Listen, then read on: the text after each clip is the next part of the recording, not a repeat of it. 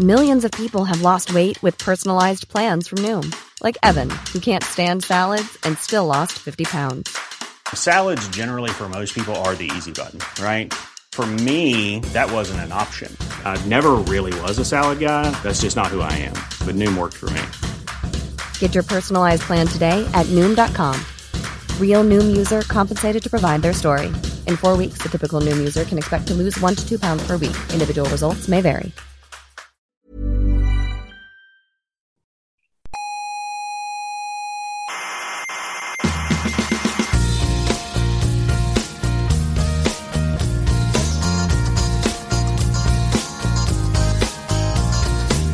Aquí comienza Coffee Break, la tertulia semanal de la actualidad. Perdona, perdona, perdona. ¿Qué? ¿Que comienza qué? Coffee Break, ¿Y eso qué es Coffee Break? una tertulia semanal sobre ciencia. ¿Y de qué materia se habla? Pues de física, química, Sí. astrofísica, Sí. cosmología. ¿Biología también? Sí, también, o sea, Mm. ciencia y Ya. un poco de biología. Pero poco, ¿no? Nada, nada, casi nada, casi nada, no te preocupes. Vale, vale. Básicamente es ciencia. Vale.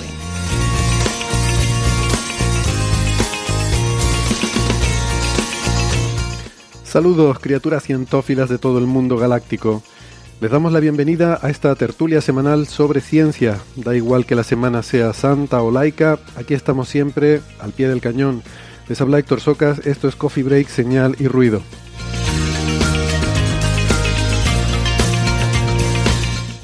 Hoy hablaremos sobre la Luna eh, con diversas noticias sobre Artemis, Artemisa, sobre la posibilidad de agua. Hablaremos también sobre la tontuna esta de los artrópodos en Marte, sobre la masa del bosón W, la paradoja de la información, una conexión entre estallidos de radio y ondas gravitacionales y también, como no, sobre agujeros negros.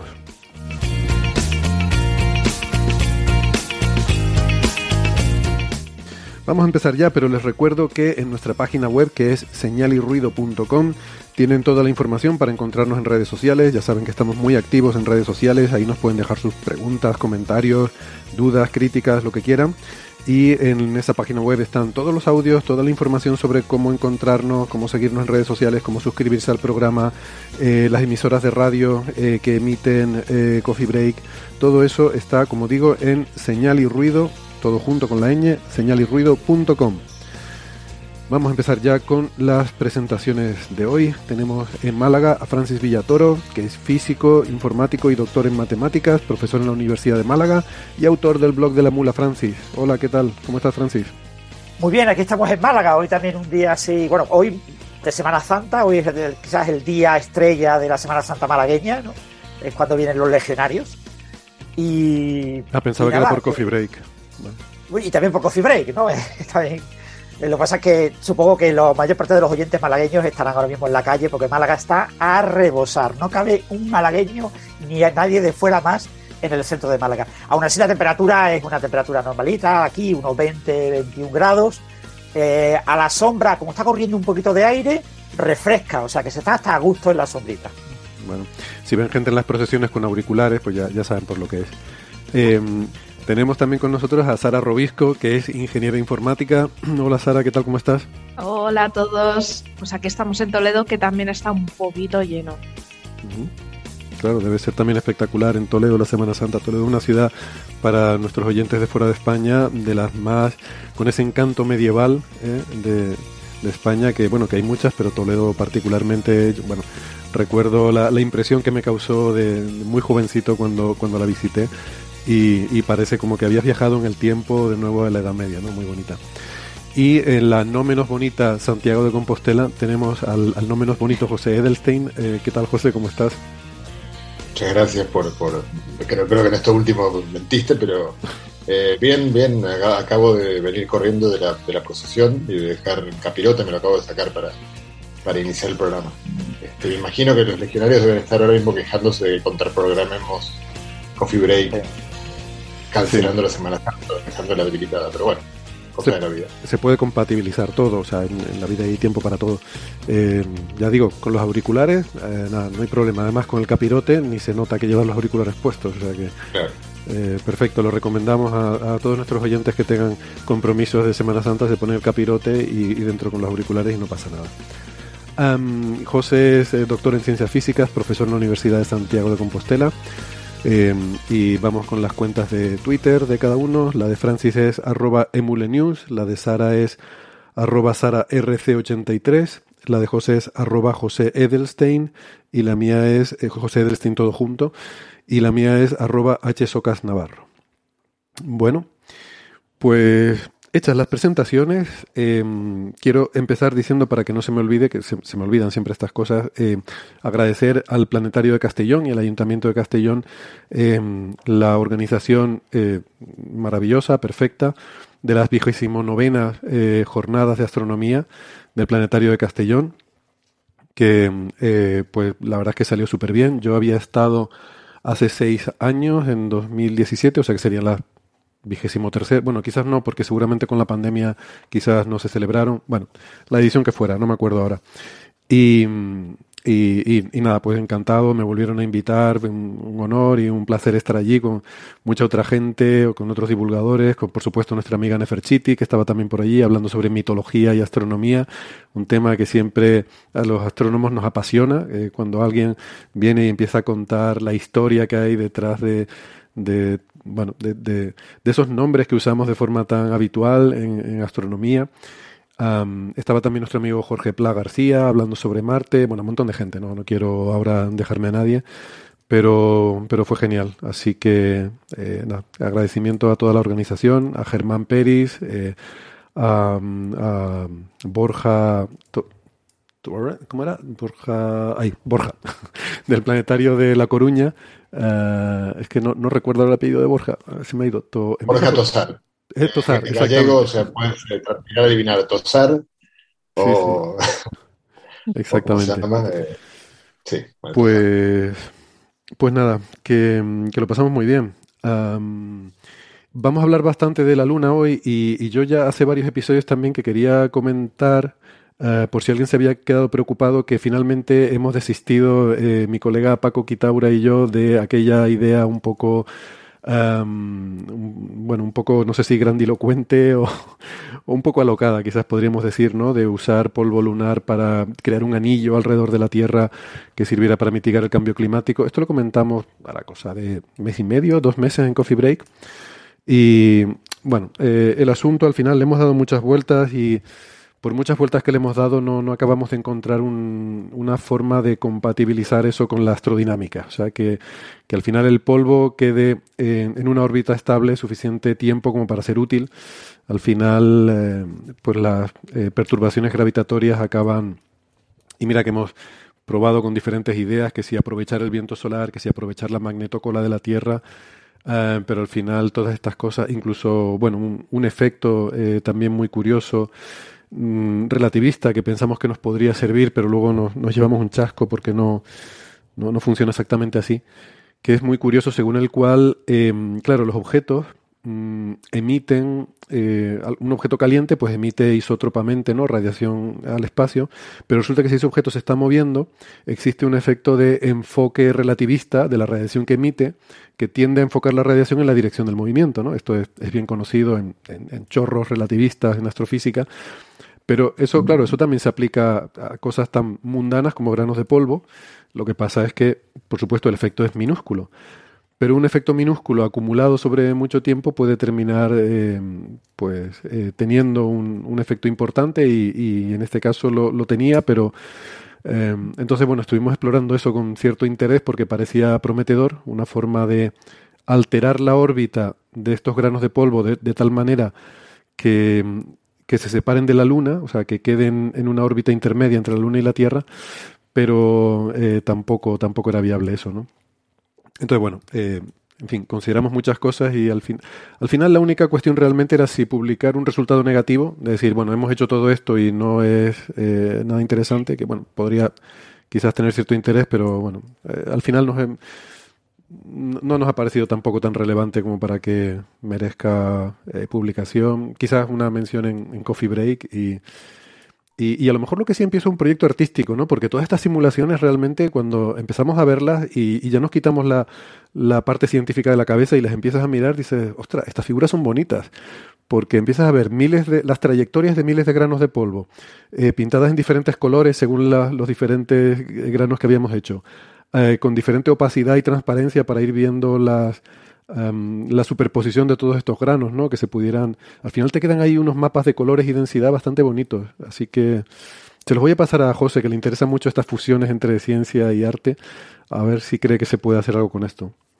Lo mismo esto Eh, lo sí, coge Irene Dubrovsky y te hace cualquier maravilla. Igual esto se contextualiza, en- creo que en, en algo más amplio, que es eh, que el polvo está más ligado con el placer que con la utilidad. En general, aunque tenga, aunque también la tenga. Bueno, pues mira, no es mala, no es mala reflexión.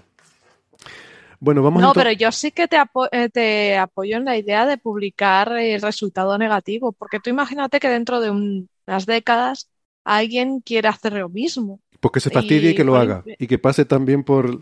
que pierda el tiempo como lo perdimos nosotros.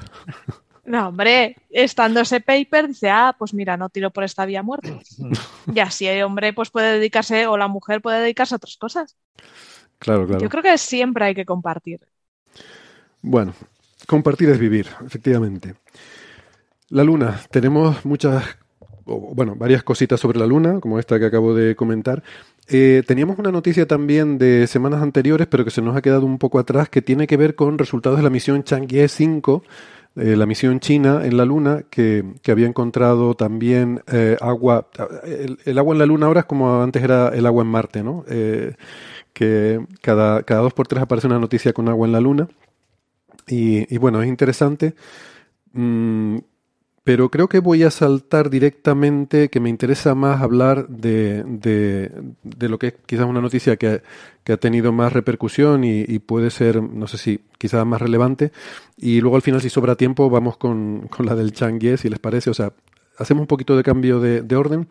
Y si les parece, hablamos de Artemisa, de, de la, mm, el anuncio que, que se ha hecho eh, de cuál va a ser la tripulación que va a componer la misión de Artemisa 2, ¿no? o Artemis. Eh, por cierto, aquí quiero decir que era, fue muy divertido eh, ver a, mm, a Neferchiti, a, María, en estas jornadas en Castellón, eh, pues claro, había, había mucha gente hablando ¿no? sobre Artemisa. Y claro, los astrónomos decimos Artemis eh, cuando, cuando hablamos de... Y claro, ella, la pobre, era, pero si es esdrújula, es esdrújula por la ley de la penúltima.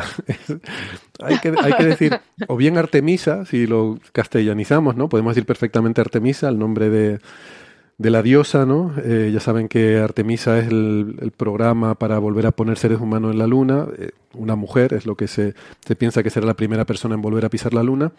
Y Artemisa era la hermana de Apolo, eh, la diosa de la luna y hermana de Apolo. Por tanto, el nombre es maravilloso. Lo mejor del programa es el nombre que, que, le dieron. Eh, pero la, la fonética quizás más fiel al, a la pronunciación que tenían en el griego antiguo sería Artemis, si queremos usar el, el, el nombre que usan en inglés de Artemis, ¿no? Pero, pero bueno, allí todos en, en, Castellón todos hablamos de Artemis, ¿no? Artemis, no sé qué, y Artemis 2 y el cohete de Artemis y tal. Y pues nada, le mandamos un saludo a Neferchiti, que por cierto, no sé si, si estará. Mira, aquí está, está en el chat. está, en el chat, eso iba a mirar. Porque me dijo que a lo mejor se conectaba un momentito. Pues un saludo a, un saludo a Neferchiti. Um, tranquila, aquí diremos Artemisa y así ya no hay problema ni confusión. O, o Artemis. Um, bueno, pues nada, lo que decía es que se ha anunciado la tripulación. Eh, ya saben que la misión de Artemisa 2, la, la 1 fue un test de, bueno, básicamente el cohete y la cápsula, eh, con eh, algunos elementos también para medir eh, radiación, una primera prueba de sistemas y demás. Artemisa 2 ya sí que será una misión tripulada y, y que es una misión que hará una que irá a la Luna, pero no aterrizará, irá en una trayectoria de retorno libre, quiere decir que el lanzamiento de, la cápsula es tal que, aunque no hagas nada más, si fallan todos los propulsores, si tú no tocas nada, ¿eh? sin tocar nada, por sí misma, la misión va, da una vuelta alrededor de la Luna y regresa a la Tierra y cae en el Océano Pacífico. Es lo que se llama una trayectoria de, libre retorno. Es lo que hizo el Apolo 13, básicamente, ¿no? Si recuerdan, que no pudo, no pudo aterrizar, pero pudo, pudieron volver sanos y salvos a la Tierra. Eh, y ya la misión Artemisa 3 ya sí que eh, habrá un aterrizaje lunar. Eh, si todo va bien. Entonces es un poco el organigrama. Muy rápido, me parece a mí todo esto, lo hemos, lo hemos hablado a veces, pero bueno, eh, todo muy, muy comprobado y, y, muy, de hecho, en la Artemisa 1 todo fue, todo fue perfectamente bien. Y, y, bueno, no hay razón para pensar que no vaya a ser lo mismo con las demás. Esta tripulación eh, es bastante diversa, son cuatro astronautas que han sido seleccionados y entre esos cuatro astronautas hay eh, un, un, un, hombre blanco, hay una mujer, hay un, eh, un, astronauta de raza negra, un afroamericano, como dicen allí, y hay un canadiense. O sea que podría. O sea, distingues, distingues entre hombre blanco y canadiense. Sí, eso no me lo he visto venir. Vale, vale. Perdón. Es... Ahora me estoy imaginando al pobre canadiense como que se le abre la cabeza la por cabeza, mitad, ¿no? como es South, South Park. Park. Ay, pobre hombre, perdón. Hay un canadiense blanco. Bueno, quería decir, eh, un estadounidense blanco, o sea, todos los eh, aterrizajes que ha habido en la Luna han sido llevados a cabo por estadounidenses hombres blancos, hombres estadounidenses blancos. El último fue en 1972. Desde entonces no, no ha habido más aterrizajes tripulados en la Luna, ni de Estados Unidos ni de, ni de ninguna otra nación. Eh, entonces, eh, lo digo otra vez, un, un hombre, un estadounidense blanco, un estadounidense negro, una estadounidense mujer y un canadiense. Eh, esa es la. Podría ser una tripulación de Star Trek eh, para hacer un sí. away team, ¿no? Que siempre es una, una, serie que siempre ha tenido cierta consideración por esto de la diversidad étnica. Bueno, este, esta componente de Artemisa siempre se ha dicho que es muy importante, ¿no? Pretende un poco corregir esa, esa anomalía histórica, ¿no? Ese, ese sesgo hacia hombre blanco que no que sobre todo es muy chocante en una sociedad como la estadounidense que es étnicamente muy diversa, ¿no? Entonces, claro, el perfil de astronauta es bastante específico y, y hace que, que, hasta ahora, pues, no sé, no recuerdo cuántos eh, seres humanos han pisado la Luna, pero eh, del orden de, no sé, 30 o así, um, pues siempre han, han, sido con estas eh, características y bueno, esto es algo que se quiere corregir con, con Artemisa. Héctor, dijiste cuántos seres humanos pisaron la Luna? 12. 12. O sea, vale. misiones con dos cada uno. Vale, exactamente. Eh, entonces, eh, de esta misión, pues el, el, astronauta negro es Víctor Glover, que es fácil de recordar porque es el primo de Danny, ¿eh? para los que veíamos películas de los 80. Eh. Ah, bueno, pero por cierto, pero a pesar de toda esta diversidad y demás, el comandante es el estadounidense blanco. Eso sí que no cambia de momento, ¿no? Es todo muy americano. El comandante es... Sí, porque Canadá también es América, o sea que todo muy americano, efectivamente. Eh, Reid Weisman es el comandante eh, y luego los otros miembros son, como digo, Víctor Glover, que es el, el afroamericano, eh, Christina Cook, la, la mujer, y, y, Jeremy Hansen, el canadiense. Em, todos ellos... Por cierto, ¿sí? hay que destacar que el canadiense es físico y los otros tres son ingenieros. Sí. Pero cuidado, que Cristina Cook es, aparte de ingeniera, también de la carrera de física. La mujer es súper completa. ¿También la tiene? También es física. Eh, salvo Cristina Cook, son todos eh, expilotos eh, de, de, casa de combate. Eh, alguno de ellos, creo que Glover tenía no sé cuántos millones de horas de vuelo y me sorprendió un montón. 400 aterrizajes en portaaviones ponía, pero esto es una barbaridad. O sea, uno siempre piensa cuando ven las películas, un aterrizaje en un portaaviones, a mí me da la impresión de que es una cosa que debes querer hacer una vez en la vida y ya si sobrevives dices, ya no lo hago más, ¿no? Es como yo, que una vez me subí a una montaña rusa para niños y dije, ya, ya esto no lo hago más. Pues este señor lo ha hecho 400 veces. Eh, o sea, casi, yo creo que debe haber hecho más aterrizajes en portaaviones que yo episodios de Coffee Break. Me parece, eh, bueno, increíble. Y, y, todos ellos pues tienen algo de, de, de experiencia en misiones. Bueno, eh, aquí, claro, se plantea la duda de si entonces si Cristina Cook va a ser la, eh, o sea, la, la, esa primera mujer ¿no? que va a pisar la luna en Artemisa 3. Eso en principio no está decidido. Mm, yo creo que eso, desde luego, no se sabe, no es oficial. Seguro que hay apuestas y hay, en fin, gente que habla de todo esto. Yo mmm, desconozco todo ese tema, no, no, no estoy muy muy metido en esas intrahistorias, así que no, no tengo ni idea. Hay, en el programa Artemisa hay nueve mujeres astronautas.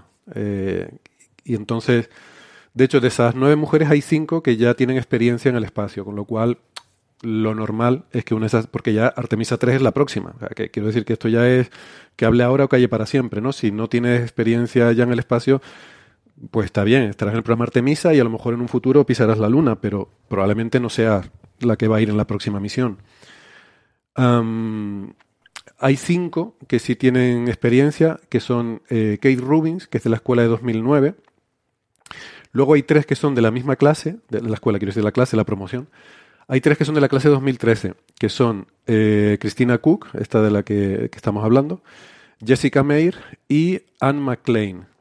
Que estas tres igual les suenan porque hemos hablado de ellas en Coffee Break, luego les recuerdo un poco la memoria. Y luego está la más veterana, que es eh, Stephanie Wilson, que es de la, eh, de la clase de 1996, que esta voló en el transbordador espacial. Así que no sé si a lo mejor es hasta demasiado veterana o, o- quizás no, quizás precisamente esa veteranía es un, grado. Pero en estas últimas misiones, eh, pues sobre todo eh, eso, Christina Cook, eh, Jessica Meir. De hecho, Christina Cook y Jessica Meir son las que hicieron el primer paseo espacial totalmente femenino. Siempre tiene que haber dos, ¿no? Y la primera vez que hubo dos mujeres en, en el espacio, sin que hubiera. O sea, ha habido otros casos en los que ha habido un paseo espacial de una mujer con un hombre. Eh, Por ejemplo, en Gravity estaba Sandra Bullock con George Clooney. Pero dos mujeres, eh, esta fue la primera vez, fueron Christina Cook y Jessica Meir en 2019, en octubre de 2019. Am, que esto eh, fue un cambio, aquí, aquí además hubo bastante movida porque originariamente debían haber sido Christina Cook y Anne McLean. Eh, y esto lo comentamos en Coffee Break, en el episodio 208 hubo una cierta movida porque resulta que, mm, según los titulares que veías por ahí, la NASA no tenía trajes espaciales para mujeres. Ah, se- montó un pollo bastante ridículo eh, y bastante absurdo. La noticia, realmente como siempre, no era así, estaba bastante mal dada. En la estación espacial hay vari- realmente es el torso superior, ¿no? La parte que, que había problemas, ¿no? Hay diferentes tamaños de, de la parte de torso superior. Eh, y lo que había, en, o sea, en la estación espacial hay, varios, pero había dos que estaban preparados, que eran uno de, tamaño medio y otro de tamaño grande. ¿Se podría preparar otro? Sí, pero eso lleva un tiempo y un trabajo. Se estiman unas 10-12 horas el tiempo que hubiera sido requerido para preparar otro torso. Y estas misiones van muy ta ta ta ta ta. O sea, esto tener a alguien en el espacio no es un paseo, ¿no? A pesar del nombre de paseo espacial, es un nombre muy malo. Entonces había preparado un medio y un grande. La idea era que Christina Cook iba a llevar el medio eh, porque basándose en el entrenamiento en tierra, eso era para lo que estaba certificada. Y Anne McLean, la otra astronauta que iba a compartir el paseo espacial, estaba certificada por el entrenamiento en tierra para llevar el medio o el grande. ¿Vale? Eso es que tenía el carnet de conducir, el, el de camiones y el de coches, por así decirlo. ¿no? Entonces, en principio ella podía llevar los dos. Con lo cual la idea era que Christina Cook llevara el medio y Anne McLean llevara el grande. Lo que pasa es que antes de ese paseo espacial hubo otro de Anne McLean con eh, un astronauta hombre que, que era Nick Hague, que llevaba el grande. Él estaba certificado para el torso grande. Entonces, cuando hicieron ese primer paseo entre Anne McLean y Nick Hague, Anne McLean llevaba el medio, Hague llevaba el grande, y claro, una cosa es todo el entrenamiento que tocas en tierra, con las piscinas y lo que sea que tengas, y otra cosa es luego verte ahí en la situación en el espacio. ¿no? Y al estar en, en el espacio, Anne McLean se dio cuenta o, dijo que, que no, que ella con el medio, que con el grande no, no se veía. Y entonces, debido a eso, claro, la NASA no le va a decir, pues sí, pues te fastidias porque para eso está. No, hombre, si tú no te sientes mm, que con confianza como para trabajar con el otro, pues, pues no, no se hace, ¿no? Además, cuando era una cosa simbólica, eso no era una cuestión de vida o muerte. Mm, ¿Qué pasa? Había preparado un medio y un grande. Si tú no puedes usar el grande, pues nada. Entonces se cambió el plan. Se dijo pues que, que Christina Cook usara el medio y que el grande lo usara Nick Hague. Y volvió a ser el segundo paseo también Nick Hague, que tampoco quiero decir que no suponía No es ningún, ningún drama. cambio de planes, ningún drama. Simplemente se, se pospuso unos meses y, y finalmente, de hecho, un poco la perjudicada fue Anne McLean, que no pasó a la historia como la primera, ¿no? la primera pareja de mujeres en, en un eh, paseo espacial, sino que acabaron siendo pues Christina Cook con, eh, con Jessica Meir. Eh, pero bueno, fue, no sé, dos meses más tarde o algo así. que Cook se tiró, mm, mm, no sé, casi un año en la estación espacial. Eh, esa es otra. O sea, ha batido el récord de, de una mujer en la, en la estación espacial. Y por cierto, también hubo Sí, una de movida. hecho se sigue, se sigue analizando porque estas grandes, largas estancias en la estación espacial eh, no se hacen por, porque sí. Entonces se hizo también para ver cómo responde el cuerpo de una mujer a la radiación. Entonces sigue monitorizada y siguen viendo si ha habido mutaciones, si ha habido eh, esa radiación, si le ha afectado. Entonces eh, siguen experimentando con ella. Es muy interesante el trabajo este. Son conejillos de India los astronautas, ¿eh? Es como estos Sí. dos gemelos, eh, Scott y Kelly.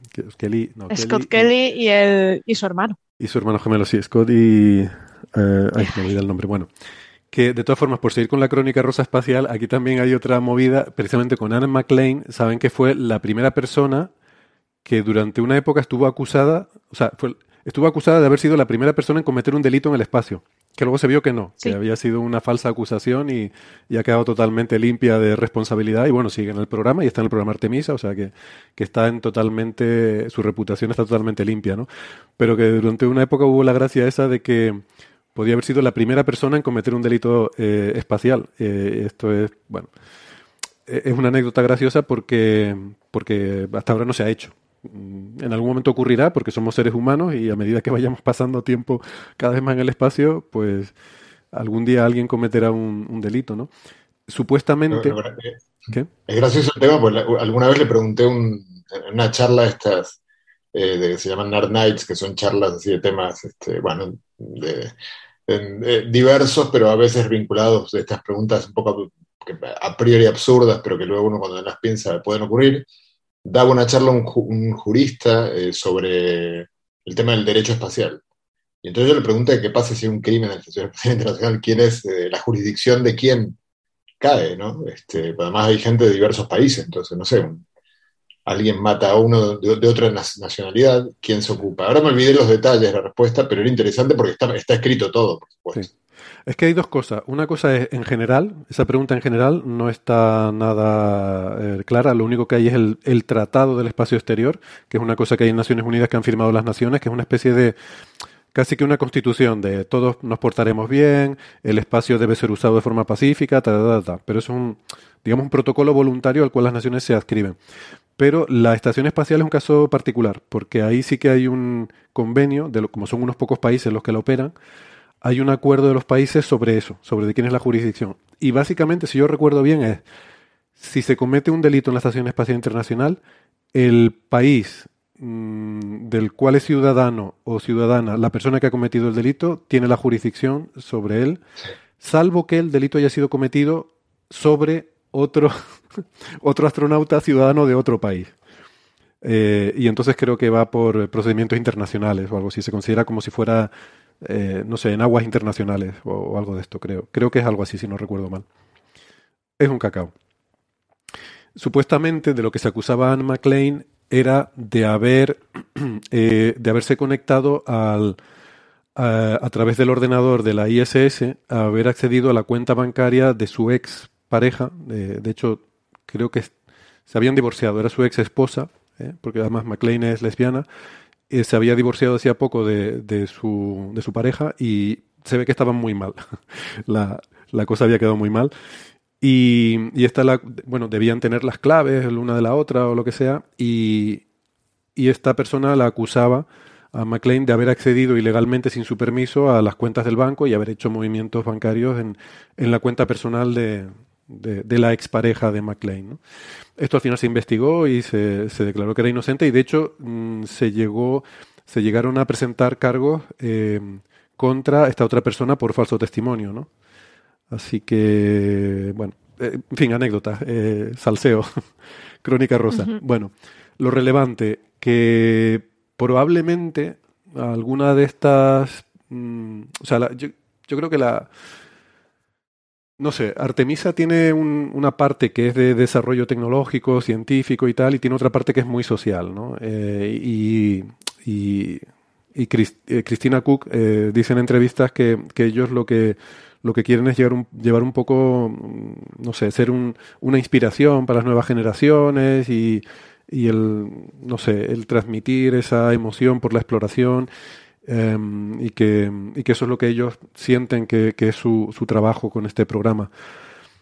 Mm, entonces, bueno, una parte importante ahí es sociológica, ¿no? Y es esto que estamos discutiendo, quién va a ser, sobre todo quién va a ser la primera mujer, yo creo que es un, una de las grandes preguntas que rodean a todo esto y hombre, me, me, imagino que no se sabe, pero el hecho de que Cristina Cook haya sido la única seleccionada para Artemisa 2, pues supongo que la pone ahí un poco en la, en la rampa de lanzamiento, ¿no?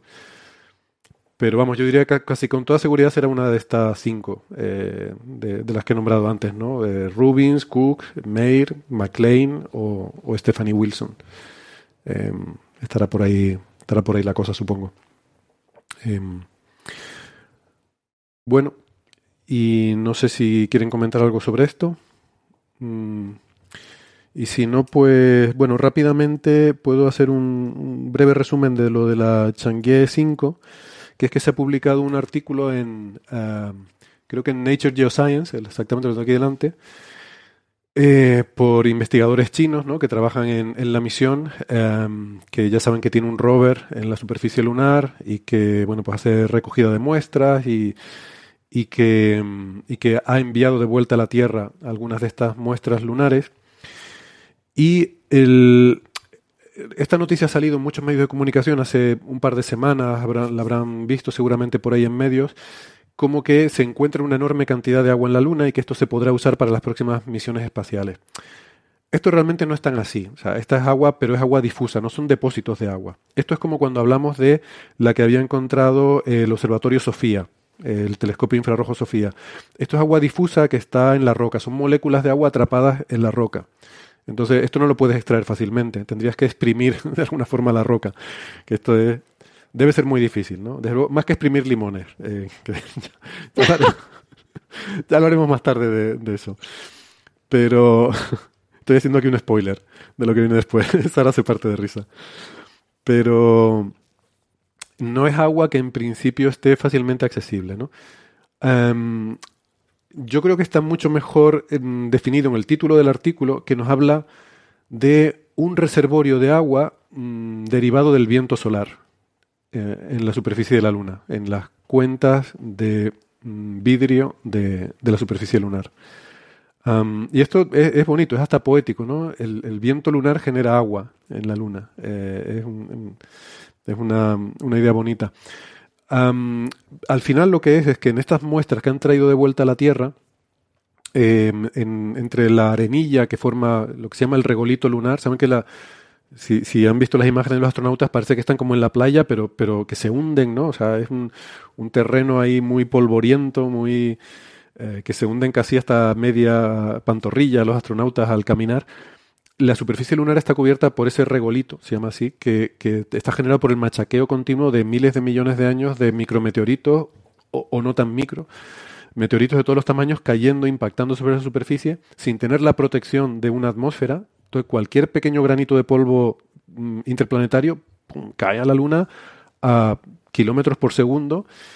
Y, y, también el viento solar, los rayos cósmicos, todo eso cae ahí, impacta, impacta, impacta y va produciendo un machaqueo que va erosionando, erosionando y generando ese, esa tierra, ese polvillo. Por eso es tan enormemente polvorienta la superficie lunar. Esa es una de, de las dificultades de trabajar en la Luna.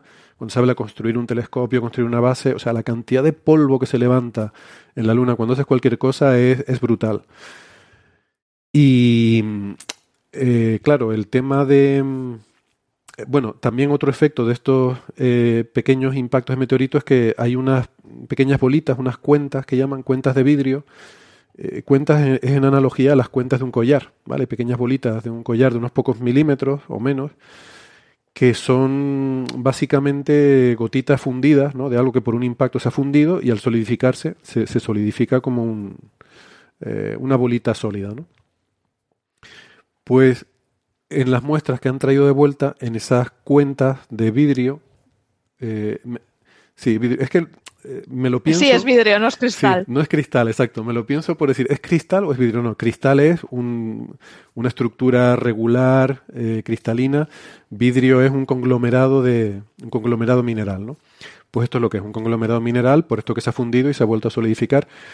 Y, y ahí han encontrado esta agua, o sea, pero son moléculas eh, que están atrapadas dentro de estas bolitas y que se forman sobre todo por el viento solar. Eh, recordemos que el viento solar es sobre todo eh, núcleos de hidrógeno, o sea, protones, ¿no? protones que llegan ahí chocan. Decir protones es como decir hidrógeno, porque los electrones están por ahí disponibles, más en la superficie lunar, que con toda la radiación ultravioleta, todo el bombardeo, rayos cósmicos y tal, hay un montón de...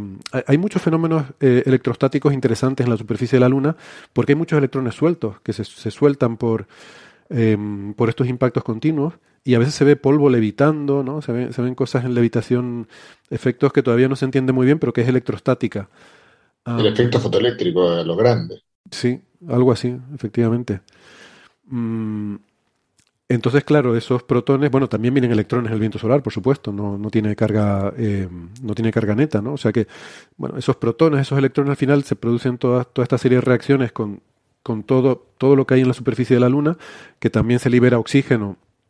Hay un, una, una continua liberación de diferentes elementos eh, de los minerales de la superficie lunar pues por todos estos impactos.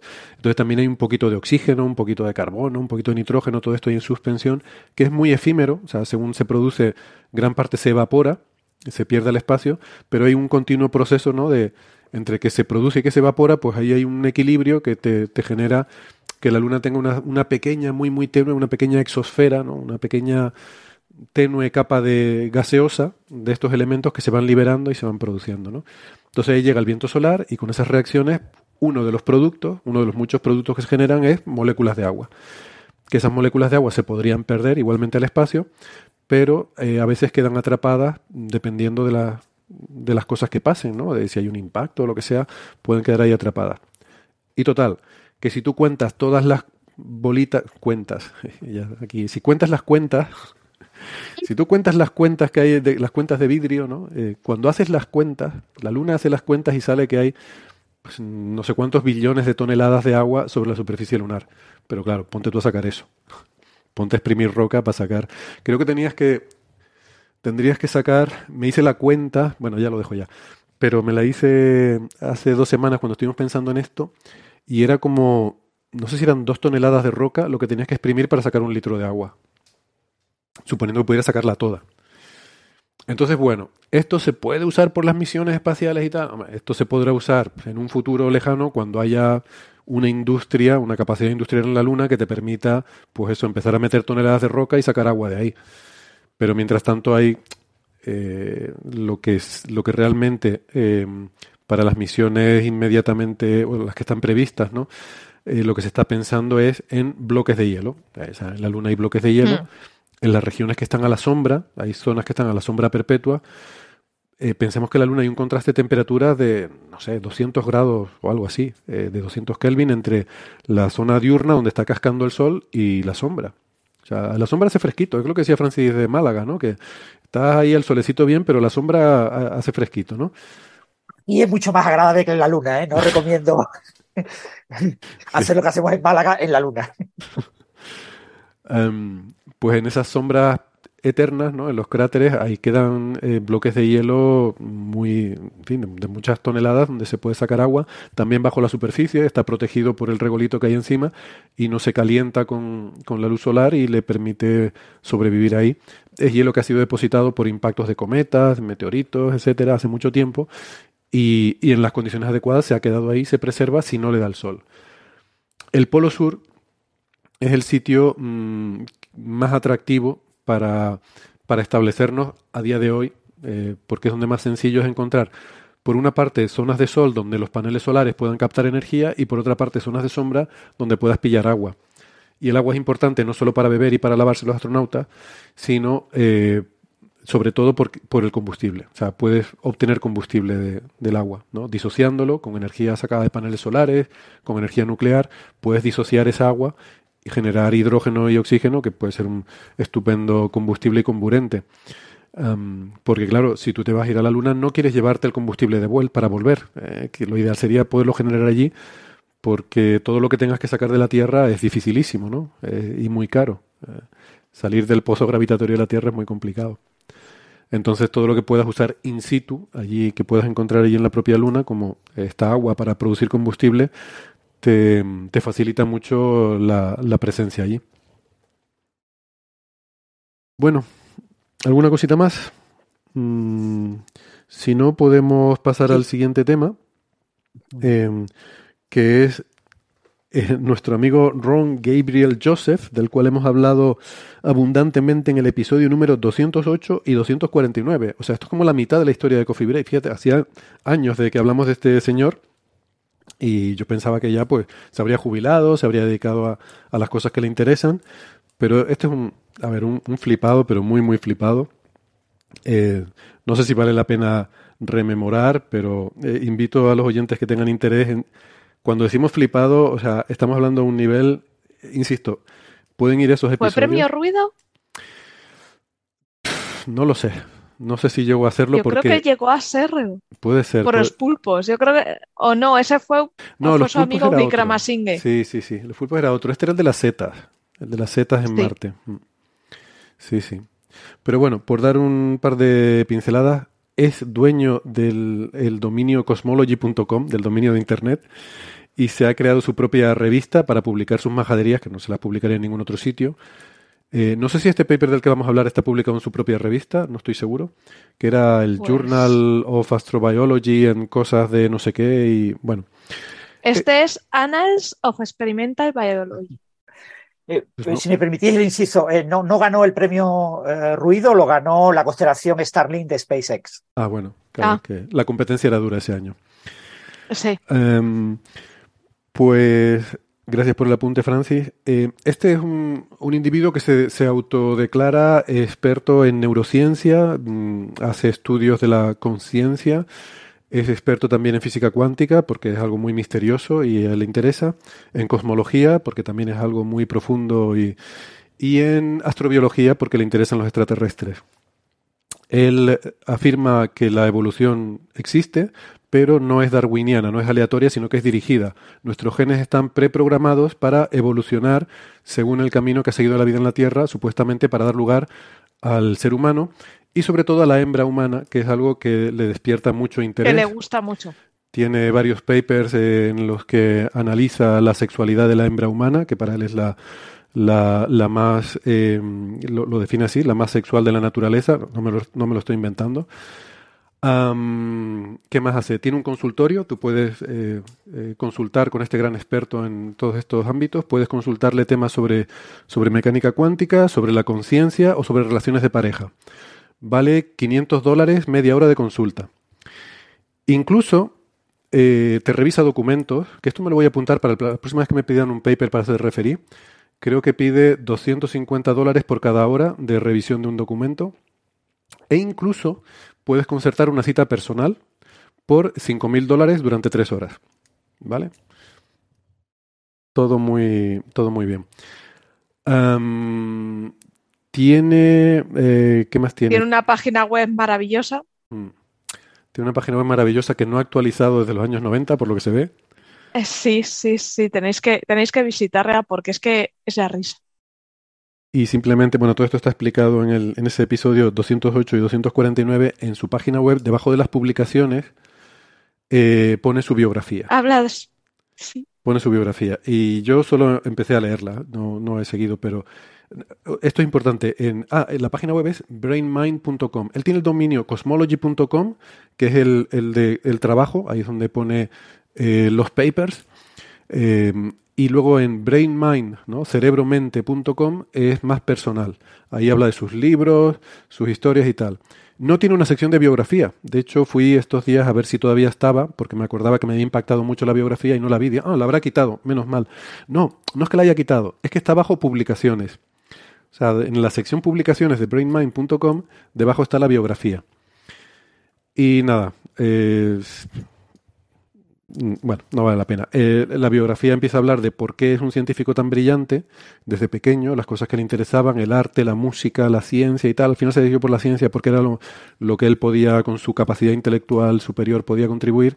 Y luego ya cuando empezó por la, cuando llega la parte de la adolescencia y te cuenta su primera experiencia sexual, es cuando yo dejé de leer y digo, bueno, a ver, em, estamos aquí para facilitarle las cosas a los oyentes, como decimos, ¿no? Leernos los papers para que usted no tenga que hacerlo, pero hasta cierto punto. O sea, ya hay cosas que yo lo siento, pero no me pagan lo suficiente para seguir leyendo esto. Y por eso venía lo de los limones, ¿no? Eh, Sara, lo- la risa que teníamos, porque la forma en la que cuenta esta experiencia, pues termina diciendo que la, la vecina lo invitó a una limonada y que desde entonces ha exprimido muchos limones. Y de ahí siempre tenemos el Y algún que otro melocotón. Y algún que otro melocotón. Me he quedado pensando en eso. ¿A qué se referiría con algún que otro melocotón?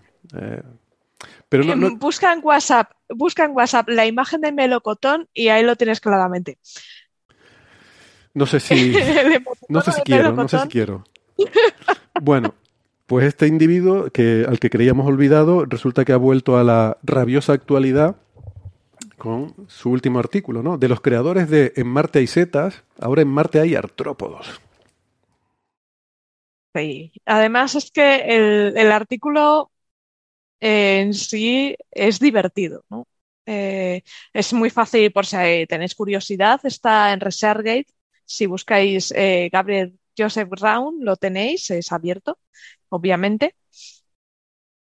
¿Y eh, de qué trata? Pues te habla un poco de que en el Crater Gale sabéis que tenemos la, eh, la curios, no, Curiosity, no, sí, joder, Curiosity. ¿no? Sí.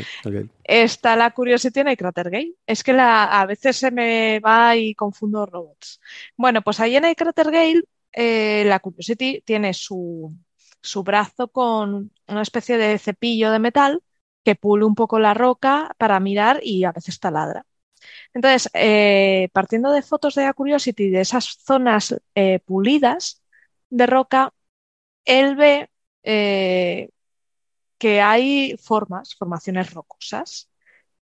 Y eh, estas formaciones rocosas dice que le recuerdan a artrópodos, que él ve arañas, ve trilobites, de hecho llega a ver, en el artículo lo pone una mantarraya, pero todo diminuto, o sea, estamos hablando de entre 3 y 5 milímetros, ¿vale?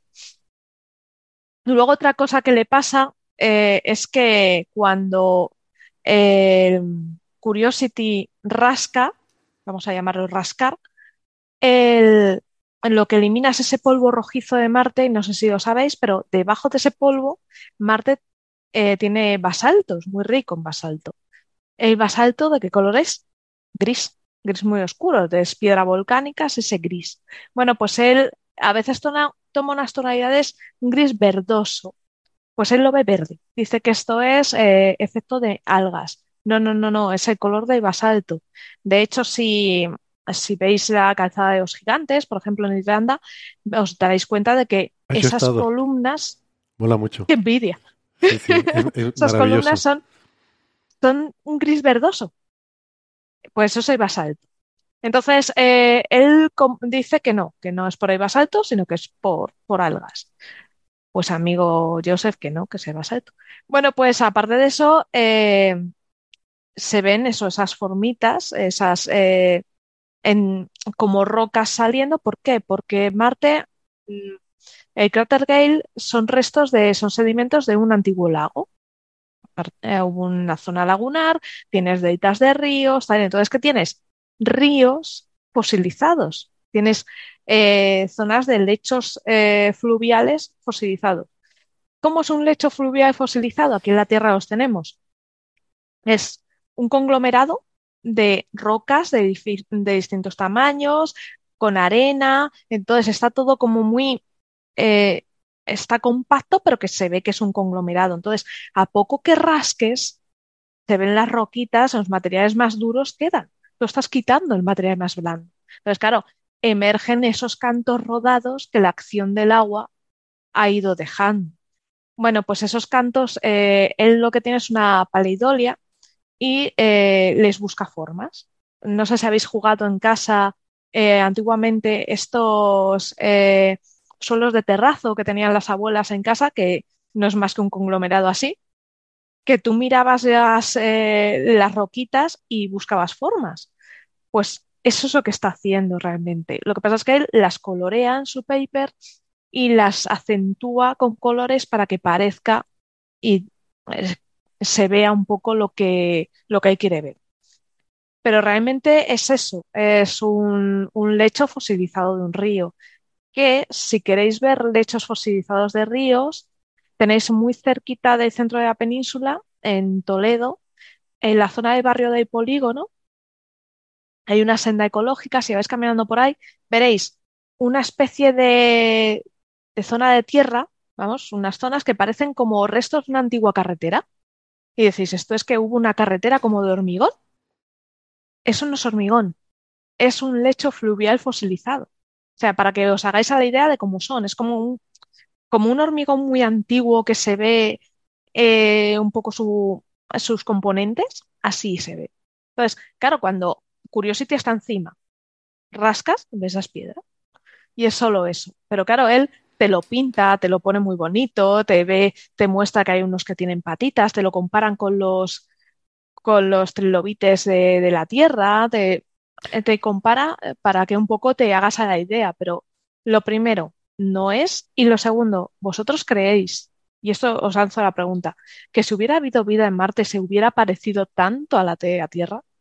Bueno, es que la teoría que tiene es que eh, es de panspermia, es que la vida en la Tierra viene de otros sitios y además fue plantada en la Tierra ya programada para evolucionar hacia el ser humano, o por lo menos para evolucionar, no sé si hacia el ser humano, pero... O sea, nos plantaron como un chopo. Sí, nos plantaron como un... sí, además él habla de semillas cósmicas, ¿no? Eh, o sea, es la panspermia magufa esta que ¿Qué, qué tal? No, yo, yo la pregunta es, vamos a ver, si hubiera trilobites y artrópodos en Marte, no lo habría visto nadie antes, sino tú ahora con, con tu capacidad. Y, y, esos colores que ponen las imágenes los, los pone él porque sí, quiero decir, no, no tienen nada que ver con... O sea, están hechos para resaltar lo que te interesa resaltar, ¿no? Uh -huh, exacto. Un, un, una pequeña corrección, pero solo para, bueno, obviamente uno, uno se le escapa, pero yo no te hablaría de teoría. O sea, dijiste, Héctor, recién su teoría es, ah, eh, que es el uso coloquial. No, de no, no. Es, es una parida, sí. o sea, un, un, es su. Una conjetura local. Su idea. O, su idea, claro. sí, sí, su idea. Sí, usted, yo, es verdad, yo suelo hacer también ese, esa matización y esa queja a veces, ¿no? La, Perdón. El término. No, no, lo, lo, dije yo. Creo que yo fui quien dijo que, que tenía sí, la teoría de, pero es verdad, eso no es una teoría, ¿no? Eh, es el uso coloquial, a veces. Que claro, sí, sí, exactamente. Se ve que con el Photoshop tampoco es muy hábil, ¿no? Esta es la fotografía que tiene, eh, acabo de compartir en pantalla la fotografía de, este señor en su página web, eh, justo en la parte donde empieza la bibliografía, ¿no? Que digo que con el... Si, si pintó con Photoshop esas fotos para resaltar los dibujos que quería resaltar, pues se nota que muy, muy hábil no es con el Photoshop, ¿no? Eh, aquí vemos otra también en la que se, se, muestra él mismo en un jardín leyendo un libro, uh, pero es que se le nota toda la silueta alrededor. O sea que para, para ponerse sí.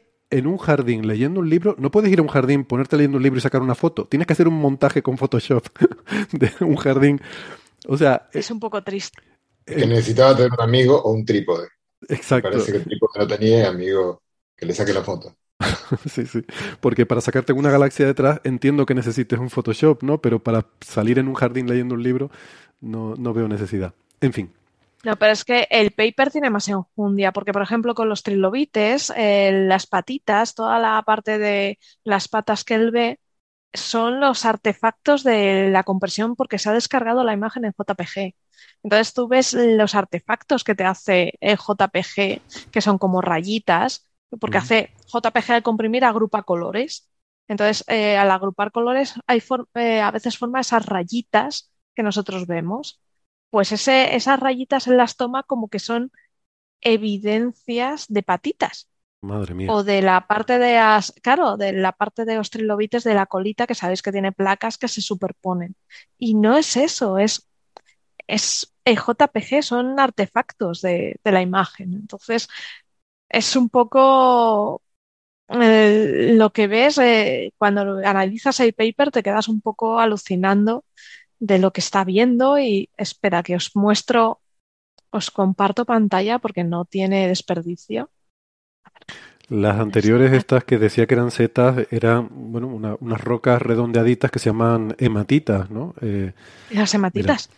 Y, pero como eran ¿Lo redondeadas. Veis? Eh, Ahora Sara Para la gente mostrando... que nos está escuchando en el podcast, se ve una imagen de una, una roca enfocada muy de cerca y se ven eso, las rayitas, eh, se ve que la imagen la ha descargado en JPG y al hacer mucho zoom se ven esas rayitas. Entonces se muestran que parece sí, parece eso, patitas, parecen cositas, pero realmente no lo son. Eh, Vemos el, alguna, una que parece, claro, es un canto con forma ovalada, como un canto rodado, y esa, ese artefacto hace esas rayitas al ampliar que, que él confunde con, con las placas de un trilobite. Eh, muestra Sara la página 19, de que se ve los trilobites de verdad comparado con sus imágenes de tribolites. Un poquito más. Ahí está. Esta. Podéis ver eso, que son piedrecitas, que sí que tienen esas puntitas, pues claro, de, de, de desgaste, de erosión, y él las compara con, eh, con los trilobites eh, de la Tierra. Claro, ya, De ya hecho, entiendo. toma imágenes. Tienen que ser muy, muy pequeñitas eh, porque para que se vea mal, borroso y pixelado y entonces puedas hacer, porque si tuviera suficiente detalle, te darías cuenta de que no es eso. Pero como está estudiando cosas tan pequeñitas y tan pixeladas en la imagen, Claro. no se ve bien. Entonces, ¿con quién estaba hablando que me, me hacía el Es que comentario? es- estamos hablando de entre 3 y 5 milímetros. Es que sin- Claro, por muy, muy, muy buena resolución que tenga Curiosity, no, algo tan pequeño. No sé con quién hablaba hace poco que me decía que al principio en Marte, cuando sacábamos fotos desde órbita con Mariner, veíamos una cara en una montaña. Luego ya, claro, Sí. la, La las cosas- famosa esfinge. la, la esfinge, ¿no? Luego ya, según vamos viendo cosas más pequeñas, con mejores cámaras, entonces ya las cosas raras tienen que ir siendo progresivamente también cada vez más pequeñas. O sea, las cosas raras se tienen que ir haciendo pequeñas para seguir siendo el tamaño del píxel, básicamente, ¿no? Ah, Un poco más grande que tus píxeles. O sea, el tamaño del píxel determina cuánto de pequeñas tienen que ser las cosas raras que ves para que estén ahí borrosas, que no se vean bien y que tú puedas asociarlo con cualquier chorrada que se te ocurra, ¿no? Y caramba, ¿con quién tenía yo esta conversación hace poco? ¿No fue también en un coffee break? Bueno, no lo sé. Eh, Sara, muestra la página 30, la, la página donde aparecen las mantarrayas estas que comentabas. Bueno, maravilloso. Mm. Esto es una fantasía. Eh, se ve una piedra con forma de rombo y, claro, una especie de erosión en la roca que puede ser incluso del propio pulido de Curiosity que hace la colita. Entonces él, claro, al hacer zoom, ves el rombo con la colita y lo compara con una imagen de una, de una Marta Raya. Mm. Él dice que lo que vemos en Marte, que, o lo que ve él realmente, que le recuerda a la fauna de Diacara. pues sí, total. ¿Cómo no? Es, es tremendo. En fin. ¿Algo más sobre el paper del amigo Que Joseph? por cierto, no es una manta, es una Taeniura eh, lima y un, es una de ellas, eh, las con las que has comparado, que está en el Instituto de Paleontología de Viena, y un neotrigón. Por si queréis buscarlos y ver un poco que son parientes de, de la raya, aunque seguro que Mario me, de Geocast con su paleontología me dice que no, que me he equivocado, pero Eso es una Sepa. raya de toda la vida. esto es una raya. Una raya manta de toda la vida. Bueno, muy bien. ¿Un cafecito? O el que le apetezca una limonada, pues una limonada, pero no tarden mucho. Volvemos. Una limonada rápida. Una limonada rápida, venga. Eh, hacemos una pausita eh, para descansar un poco. Aprovechamos para despedirnos de los oyentes que nos estén siguiendo por la radio. Les recordemos que tenemos muchas cosas muy interesantes a continuación que seguir hablando. Bosón W, agujeros negros. Pueden seguir toda esa parte de la conversación en la edición del podcast, que ya saben que es extendida y más alargada. Em, si no, nos despedimos hasta la semana que viene. Si están en internet, no toquen nada, que ya volvemos. Venga, chao. Chao, chao. Chao.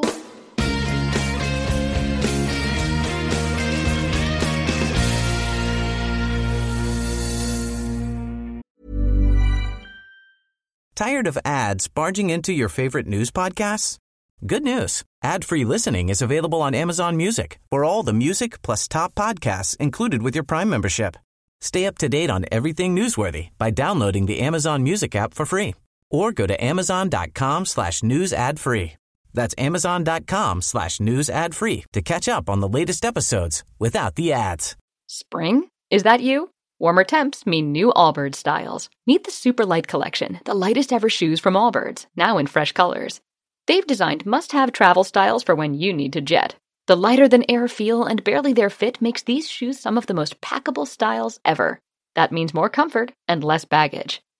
Take the super light tree runner on your next adventure. Its cushy, lightweight foam midsole supports every step, and the extra outsole traction gives you the grip to just go for it. The eucalyptus fiber upper adds next level breathability to keep you going all day. Plus, the super light tree runner is comfortable and ready to go right out of the box. So, what can you do in a super light shoe? What can't you do is the better question. And because they're super packable, the real question is where are you taking them? Experience how Allbirds redefines comfort. Visit allbirds.com and use code SUPER24 for a free pair of socks with a purchase of $48 or more. That's A L L B I R D S dot com, code SUPER24. Muy bien, gracias por seguir acompañándonos. Eh, vamos a pasar ya al siguiente tema. ¿O se había quedado algo por decir sobre los artrópodos marcianos? No, ¿verdad? Yo creo que ya está suficiente.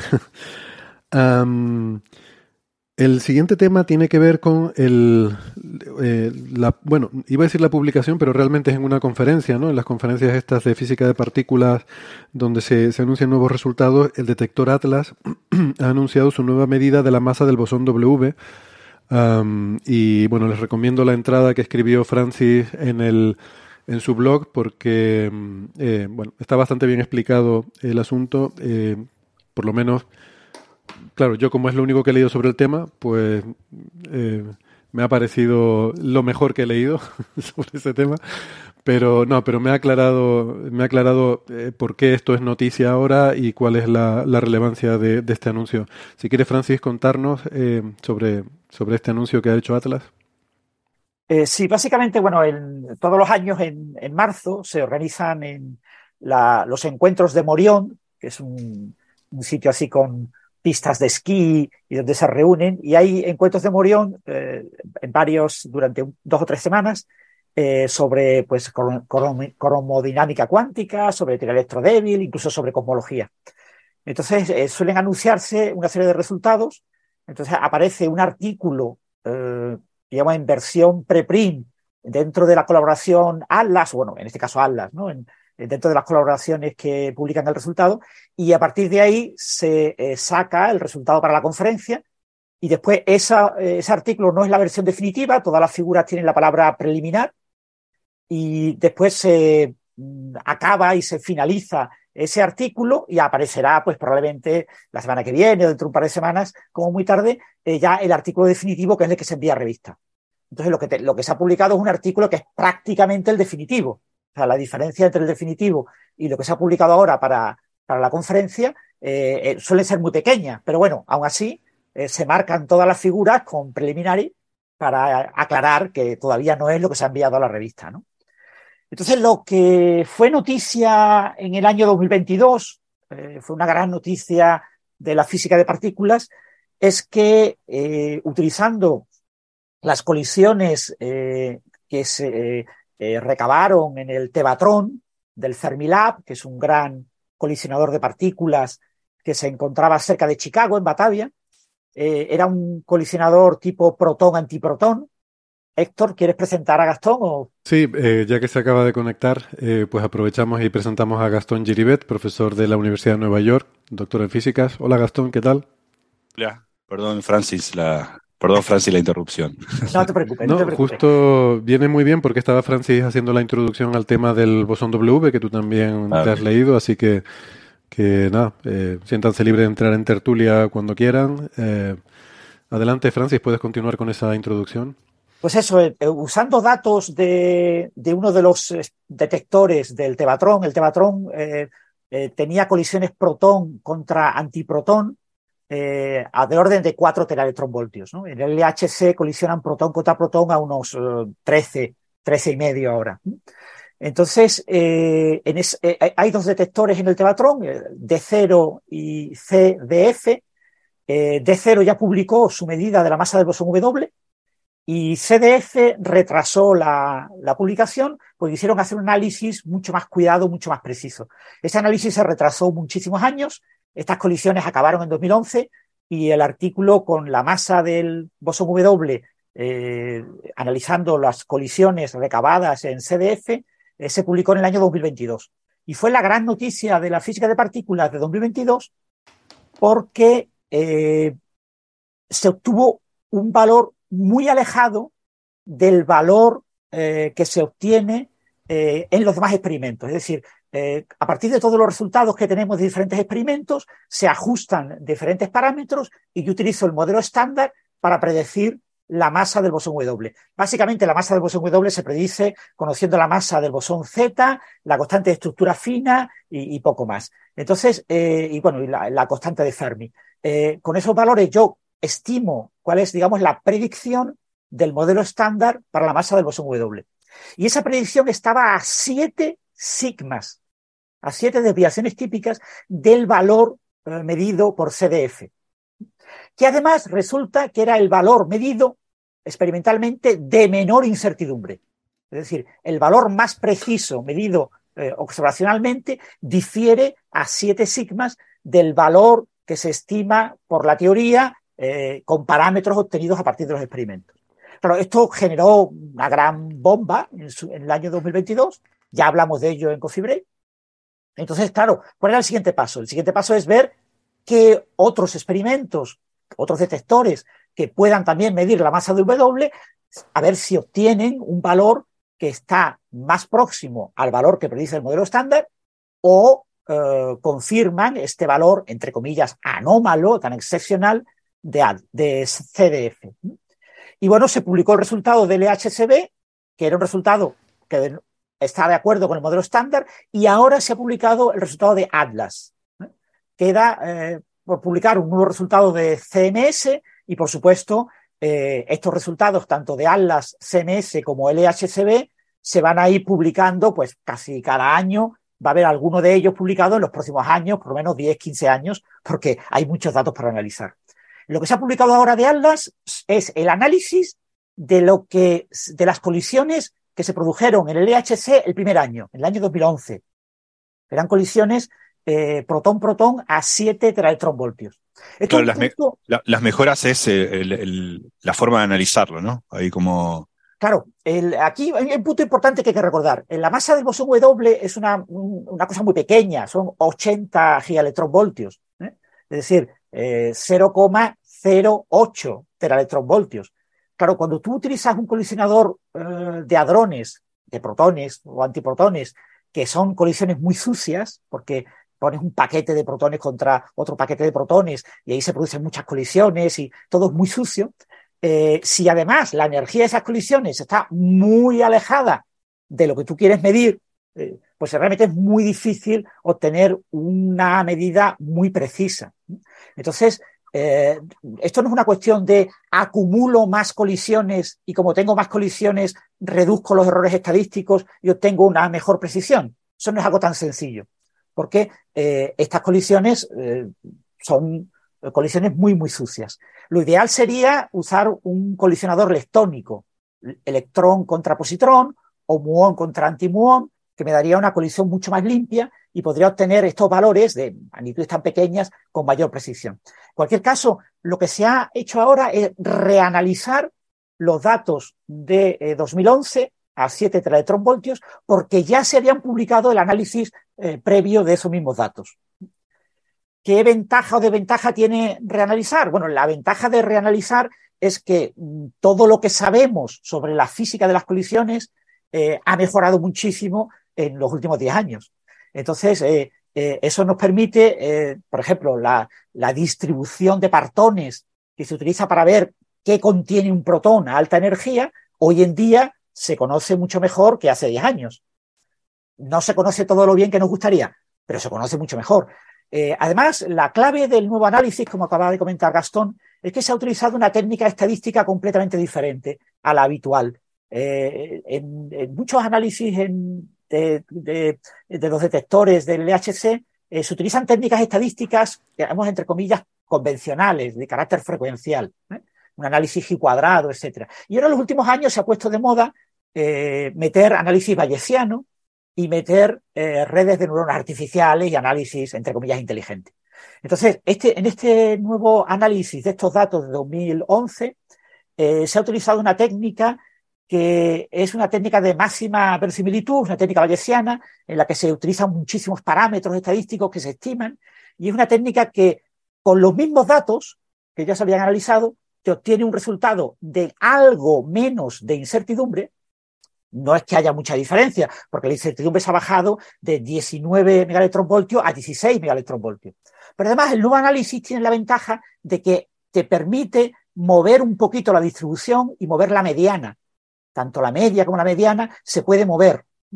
Con lo que se ha visto, lo más sorprendente, un movimiento de 10 megaelectronvoltios hacia abajo del valor. Con lo que el nuevo valor es un valor que está más próximo a la predicción del modelo estándar y con un poquito menos de error que el valor Sí. que ya se había publicado. Eso, eso me había sorprendido. El, el cambio es del orden de 10 megaelectronvoltios, o sea, el, el- como decía bien Francis, ¿no? El- la masa W es algo así como 80.036 o algo así, 80 megaelectron- del orden de los 80.000 electronvol- eh, megaelectronvoltios. Y el cambio fue en 10 megaelectronvoltios de, de la mediana, siendo que el error casi no cambió. El error fue en 3 megaelectronvoltios de cambio, teniendo en cuenta tanto el sistemático como el estadístico. ¿no? Las dos juntas ahora son 19, antes eran 16. Pare- Parece mucho, muy, muy sutil el cambio para, para que, que el error no haya bajado tanto. El, el error es también, digo, el cambio en el error es, es- es bajo, pero Sí. el error es de 19, de 16 ahora, me quedé con el anterior, 16 megaelectronvoltios, pero el cambio en la mediana fue menor que ese error. digo. Sí. Sí, la- la- las dos medidas son compatibles entre sí, son dos medidas estadísticamente similares.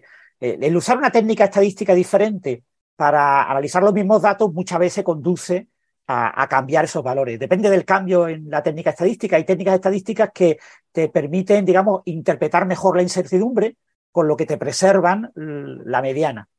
Y otras técnicas, como la que se ha usado ahora, eh, te permiten la posibilidad de mover también la mediana. Y entonces por eso se ha movido la mediana y aún así eh, lo destacable, entre comillas, es que este nuevo valor es un valor más próximo a la predicción del modelo estándar y que por lo tanto eh, hace más compatible este, este tipo de medidas y es algo que está, eh, eh, que está en la línea de lo que ocurrió con la última medida del LHCb del año de 2022, que también era una medida que estaba muy bien centradita en la, en la parte del modelo estándar, aunque con mayor error de la cuenta. ¿Cuál es Así el que ahora, de- ahora le podemos decir a los medios argentinos que se queden tranquilos porque no hacían más que hablar de otras cosas. Eh, la masa del W es eh, 80.360 megaelectronvoltios. O sea, ahora sí nos podemos quedar todos tranquilos y podemos pasar a hablar de Gran Hermano, el Mundial y todo. Ellos Sí, ya bueno, lo sabían, ya nunca se creyeron el, el otro valor.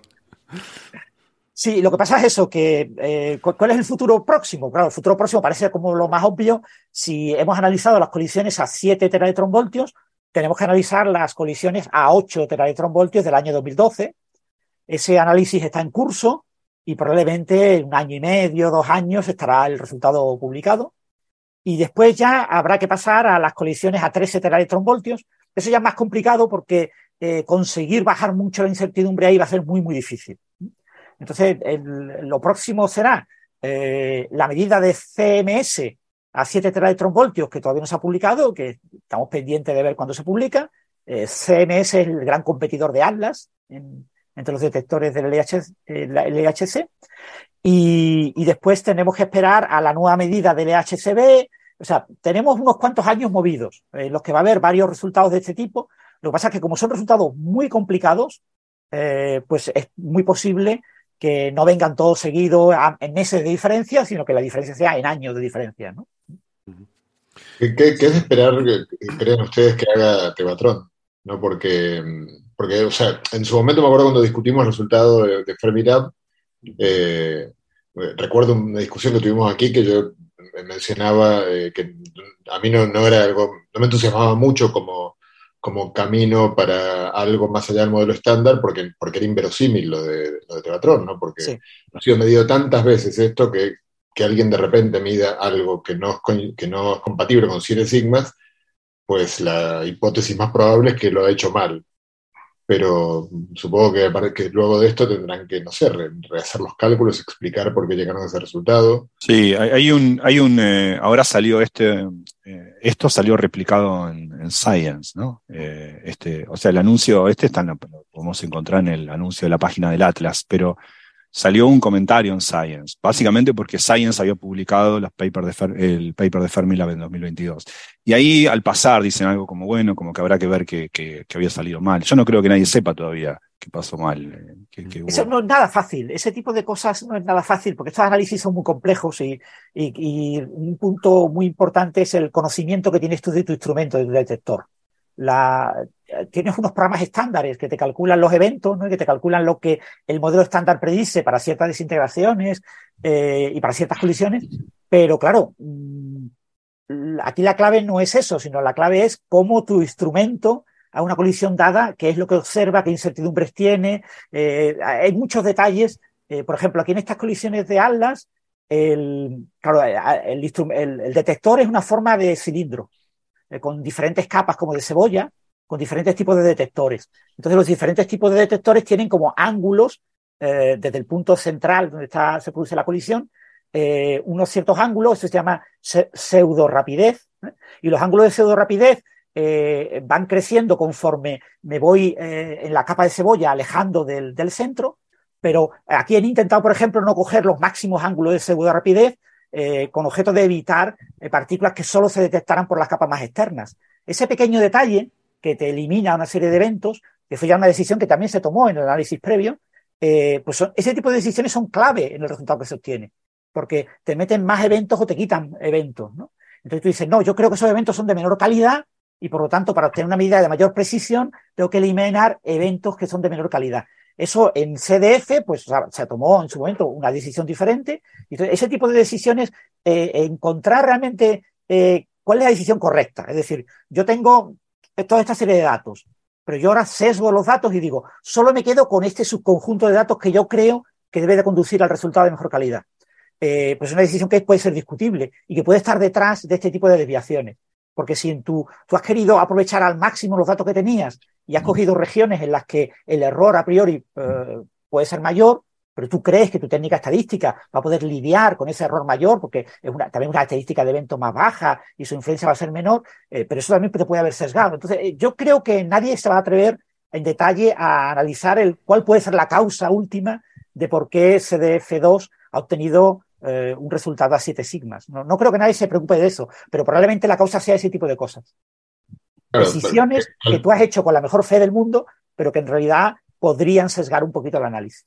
Claro, pero ahí la mejor fe del mundo, eh, yo diría, bueno, que yo soy medio naif en esto y me acuerdo cuando era estudiante en los primeros años que tenía que hacer experimentos y que lo que yo aprendí es que uno no, tiene que minimizar eh, el, el- el error que uno está cometiendo, o sea, cada vez que uno toma alguna de estas decisiones tiene un precio, una penalización. Y uno debe ser honesto en esa penalización. Entonces, supongo que al final lo que realmente ocurrió en Fermilab es eh, o sea, no sé si se va a comprender con mucha claridad eh, de qué modo, pero lo que hubo es una subestimación del error, digamos. Entonces, Seguramente. Si, los- si el sigma es más grande, los siete sigmas dejan de ser siete sigmas. Claro, es- es- probablemente sea eso, haya una subestimación del error, porque mm, alguno, algunas de las decisiones que se tomó en el análisis eh, tenía un error más grande del que se pensaba. Eso suena a Es lo muy que... difícil, ¿eh? La calibración de instrumentos es muy, muy difícil. Y como tú tienes que calibrar el instrumento, eh, por ejemplo, para este tipo de, eventos eh, que se asumen eh, de desintegración de un bosón W, el bosón W se desintegra fundamentalmente en un leptón y un neutrino, en un eh, electrón y un neutrino, o un muón y un neutrino, o un tau. El tau acaba desintegrándose en muón y electrón. Yo solo detecto el muón y el electrón en mis detectores. Entonces, claro, es una mm, desintegración asimétrica, porque el neutrino yo no lo veo. O sea, yo, veo solo un electrón o un muón y asumo que por conservación de la energía tiene que existir un neutrino que se lleva la energía que compensa. Entonces, ¿cómo yo calibro este tipo de desintegraciones? Utilizando desintegraciones de bosón Z. Las desintegraciones de bosón de Z son ya en dos, en, en dos leptones, un leptón y un antileptón, ¿eh? un electrón y un positrón, un muón y un antimuón. Entonces, eh, ese tipo de, de, de, de, cómo, de cómo yo he calibrado mi instrumento para que vaya bien con las desintegraciones de bosón Z, ajustándolas a la masa que me viene del Z a través de colisionadores leptónicos, eh, puede tener una influencia importante en este tipo de desintegraciones. Que son, ya os digo, muy difíciles de estudiar por esa energía perdida que está ahí. Que quería comentar que es, lo que decía antes José, me, me recuerda un poco a algo que a veces también pasa en astrofísica cuando quieres eh, reducir la dispersión de, de los datos. A veces haces alguna hipótesis eh, sobre el instrumento, sobre cómo es el error, sobre por qué tienes esa dispersión y con esa puedes intentar conseguir más precisión en tu medida, reducir la barra de error, pero lo haces, como dice José, pagando una penalización, que a veces se, se habla de un trade-off, ¿no? De error sistemático, de, perdón, de error aleatorio a sistemático, ¿no? Haces como un, una transferencia, un intercambio entre error aleatorio y error sistemático. O sea, reduzco la nube de puntos, la nube ya no es tan grande, entonces no tengo tanto error aleatorio, pero lo he hecho a costa de introducir una hipótesis adicional, una suposición, algo que mm, me sesga mis conclusiones, por lo tanto, me introduce una incertidumbre de error sistemático que puedo estarme equivocando. Si mi hipótesis era correcta, perfecto, pero si era incorrecta, pues mm, he modificado el resultado de mi medida, ¿no? Eh, esas cosas a veces, bueno, tienen su peligro, ¿no? Evidentemente, como estamos viendo. Claro, Eh, esto al al final siempre es, intentar ir más allá del límite que te da el instrumento, ¿no? O sea, esto es cuando dices, "Te- yo tengo un instrumento, me da esta medida, pero no me satisface, quiero reducir la barra de error, quiero, ta-". entonces intento llevarlo al límite y cuando llevas las cosas al límite, pues te tienes estos riesgos de que te puedas equivocar. El el error aleatorio, eh, uno tiene una teoría detrás de, de estadística que uno puede calcularlo y, y- y es, digamos, creo que cualquier par de personas que lo calculen da lo mismo. El sistemático, en principio, es in- eh, totalmente incierto. En principio. Eh, Quiero decir, una, eh, es casi, hay, hay más, eh, se introduce más el consenso y la posibilidad de un error que con esa hipótesis no te hayas dado cuenta, ¿no? Claro. Hemos tenido casos de errores sistemáticos tremendos eh, que han dado, bueno, como quizás este. Sí, no lo sabemos. Digo, hay, hay errores sistemáticos, entre comillas, digamos, experimentales y errores sistemáticos de modelado, ¿no? Eh, los errores sistemáticos experimentales es el, hecho de que eh, yo tengo que calcular lo que predice la teoría a partir de experimentos. Tengo que hacer simulaciones de Monte Carlo, tengo que hacer una serie de... O sea, yo no tengo una teoría que me dice 2 más 2 igual a 4, sino que tengo que hacer muchísimas simulaciones. Las colisiones son colisiones muy complicadas. Yo no conozco los detalles de la colisión, no sé con qué ángulo chocaron los protones, ni qué energía tenían los gluones que chocaron para producir... O sea, no tengo todos los detalles. Entonces tengo que construir toda una familia de modelos con resultados y, y después tengo eh, errores sistemáticos del, del propio modelado, de lo que yo creo que ocurre y en realidad no ocurre, ¿no? Entonces los errores sistemáticos tienen muchas fuentes, es difícil de controlar y hay diferentes maneras de hacerlo y, y, por ejemplo, un punto clave son las, las PDF, ¿no? La- las distribuciones de partones, eh, qué contiene el protón a alta energía. Y en este artículo de Atlas creo que eran, no sé, recuerdo si eran 10, 10 o 8, 8 o 10 diferentes eh, modelos de PDFs para el LHC a esa energía, que se han publicado en los últimos años, que claro, si esto se analiza en el año 2013, pues había un par de modelos, pero desde el 2013 hasta ahora ha habido muchos nuevos modelos y, y, los diferentes modelos te dan valores distintos. Y de hecho hay un sesgo claro entre los modelos más próximos a 2011 y los modelos más próximos a 2023. Eh, si miras la, una figura se ve en el artículo, se ve perfectamente el sesgo, como la PDF, su punto central está, está desplazado, ¿no? O sea, ahí hay muchos, eh, claro, ese tipo de cosas eh, que vemos ahora en este artículo de Atlas, lo mismo aplica también al, al caso de CDF, ¿no? En CDF no tenemos tanto detalle, no ha habido tanto eh, análisis teórico de PDFs que, cambiando con los años, sino que ha habido de vez en cuando alguna publicación. Porque claro, ya han colisionador que ya no funciona, el Tevatron, etcétera. Pero sí, con toda seguridad, lo que dice Gastón, hay, hay algún tipo de error sistemático clave que es el que sesga esta medida y que la aleja. En el momento en el que tengamos cinco o seis medidas nuevas, todas concordes con el modelo estándar, ya todo el mundo sabrá con seguridad que eso fue una desviación y, y que mm, hay que olvidar ese artículo. Esto al final viene siendo el, el- lo que podemos llamar el sesgo de científicos soberbios, que es que cada vez que hay una noticia de algo divertido, ya sea física más allá del modelo estándar, nueva física, extraterrestres, siempre el mirar más, mirar más las cosas, hacer repetir experimentos y tal, siempre acaba llevándonos a, a, la- a- a lo aburrido, a que aquello no era así, no, no era. Entonces, Es que estamos interesados en, en mantener el status quo porque somos, somos un montón de Illuminati. sí. Eh, Pero, pero el status quo es aburrido. No podíamos crear un status quo que sea más divertido, en el que haya No, física nueva el todos los días. modelo y que estándar- haya- el modelo estándar rule, bitches. Sí. Te faltó hacer así. bueno, eh, venga, vamos con lo siguiente. Em, que tenemos bastantes cositas para hoy. Eh, Gastón se ha leído un montón de papers esta semana. Em, por ejemplo, em, eh, yo no sé quién es, pero hablas de Calmet como si fuera alguien conocido, así que imagino que es alguien conocido que ha propuesto una solución a la paradoja de la información de los agujeros negros que como que no te acaba de convencer, me parece, ¿no?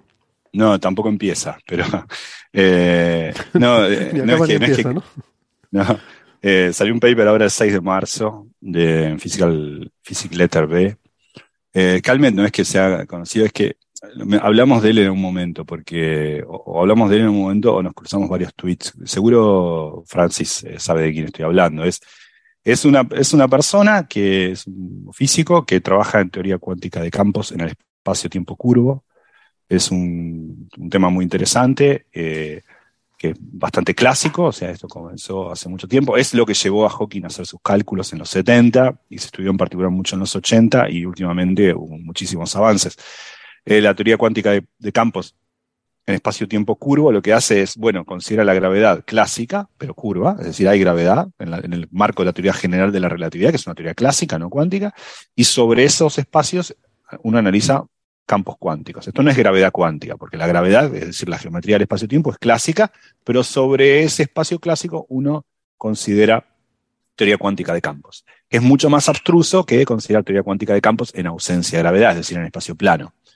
Eh, esto, claro, es, eh, se, conoce a veces como semiclásico, porque la gravedad es clásica y los campos son cuánticos. Pero uno puede hacer un montón de cálculos ahí. Particular, por supuesto, si no se va del régimen en el cual esta aproximación es válida. En particular, los cálculos de Hawking de la década del 70 son hechos en este marco teórico. Es decir, él no tenía una teoría cuántica de la gravedad, no la tenemos todavía hoy, al menos no estamos seguros de tener una. Entonces, uno consideraba el agujero negro en la geometría del espacio-tiempo clásica, que viene de las ecuaciones de Einstein, y sobre eso uno montaba su teoría cuántica de campos y hacía teoría cuántica de campos.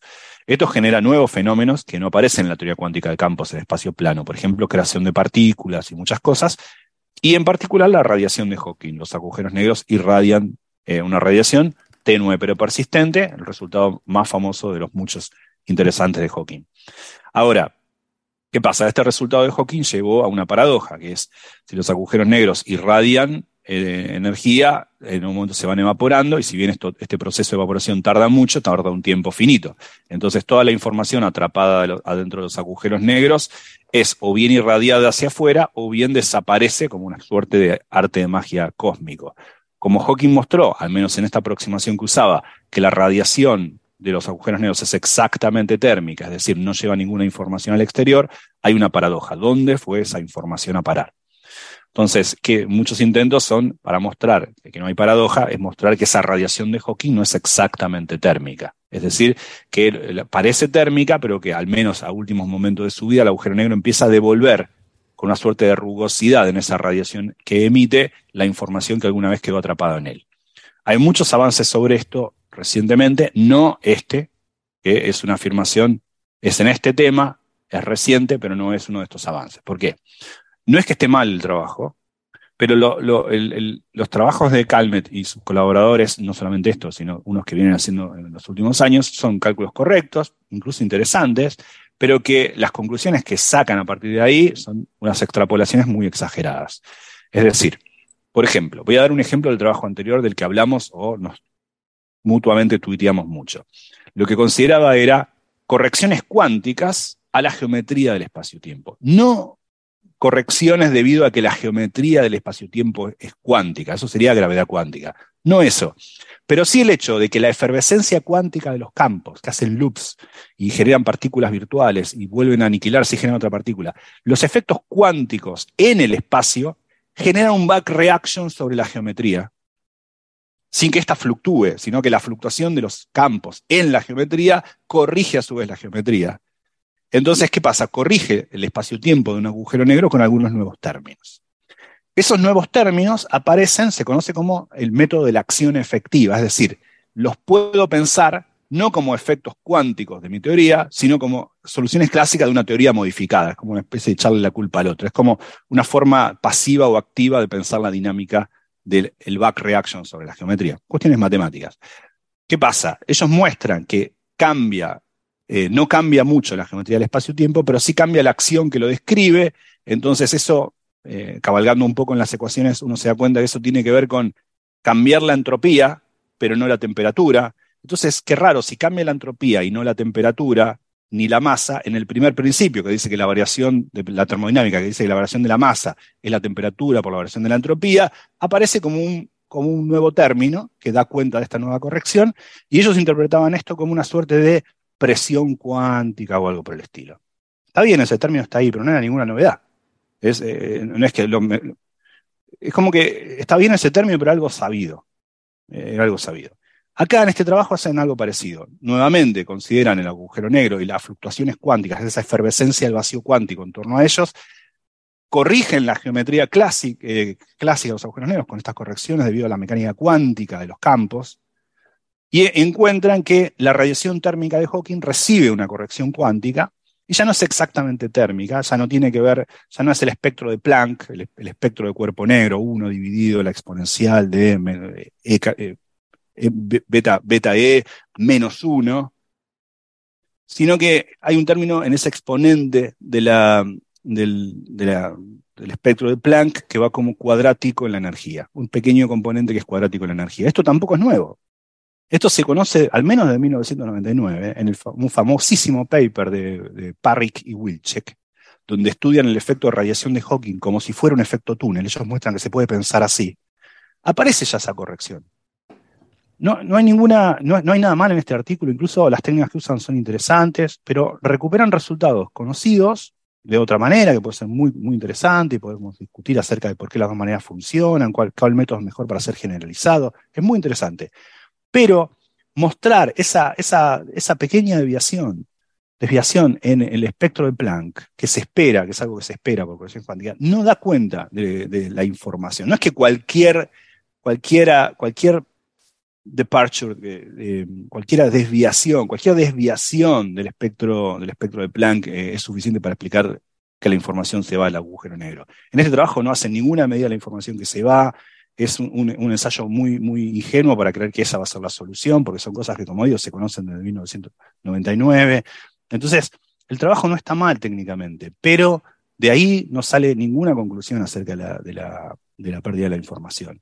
Entonces, eh, es un poco eso porque salen todos los medios, ¿no? Eh, automáticamente se resolvió la paradoja de Hawking y, las técnicas son muy ingenuas. O sea, nadie lo va a resolver de, esta manera porque esto ya se exploró mucho, porque Está bien seguir explorándolo por otras cuestiones, pero no para resolver la, paradoja de la pérdida de información. El problema en el que sí se tuvieron muchos resultados recientemente, desde la, la mano de Pennington, Maldacena, Almejedi, muchos otros, pero no por esta, por esta, por este por esta avenida, digamos.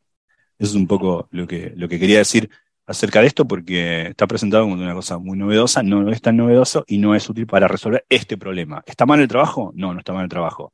¿Es un paper crackpot? No, en absoluto. ¿Es un paper que yo encontraría interesante leer? Sí, porque me interesa la teoría cuántica del espacio curvo, pero no tiene nada que ver con la pérdida de información en los agujeros negros. Muy bien. O sea, un caso de... Sí, ¿Ibas a decir algo, José? O... quería preguntarle a Gastón, porque yo no leí el paper, estaba mirando ahora mientras hablaba. O sea, como, él, como ellos, eh, eh, como decís, intercambian el efecto por una gravedad, por una corrección en la, en la, acción, efectiva poner un término cúbico en la acción de gravedad. Eh, bueno, no sé si, o sea, cuando pone un término cúbico la acción de gravedad cambia, en principio cambia el cálculo de entropía, cambia muchas cosas, y en particular, eh, bueno, no tengo muy claro, o sea, todo cambia el problema de información, eh, todos sus... O sea, lo seguís teniendo, pero no sé si, si, es, si el trabajo este es autoconsistente. No, es, verdad lo que decís, y hay un montón de, de, banners a abrir acá. En particular, bueno, vos sos mucho más experto que yo en teorías con, correcciones cúbicas. En particular, las teorías con correcciones cúbicas son mucho más interesantes que las cuadráticas en dimensión 4. ¿Por qué? Porque por una cuestión de, en dimensión 4 de espacio-tiempo, nosotros vivimos en ese mundo, eh, las correcciones cuadráticas, debido a un famoso teorema de, bueno, de, de Langsos de 1938, las correcciones cuadráticas no cambian la solución de Einstein, de las ecuaciones de Einstein. Es decir, si yo pongo correcciones cuadráticas en la curvatura, en la acción, en la acción efectiva, en esta acción que da cuenta de estos efectos cuánticos de manera pasiva, eh, la solución de Schwarzschild sigue siendo la de Schwarzschild.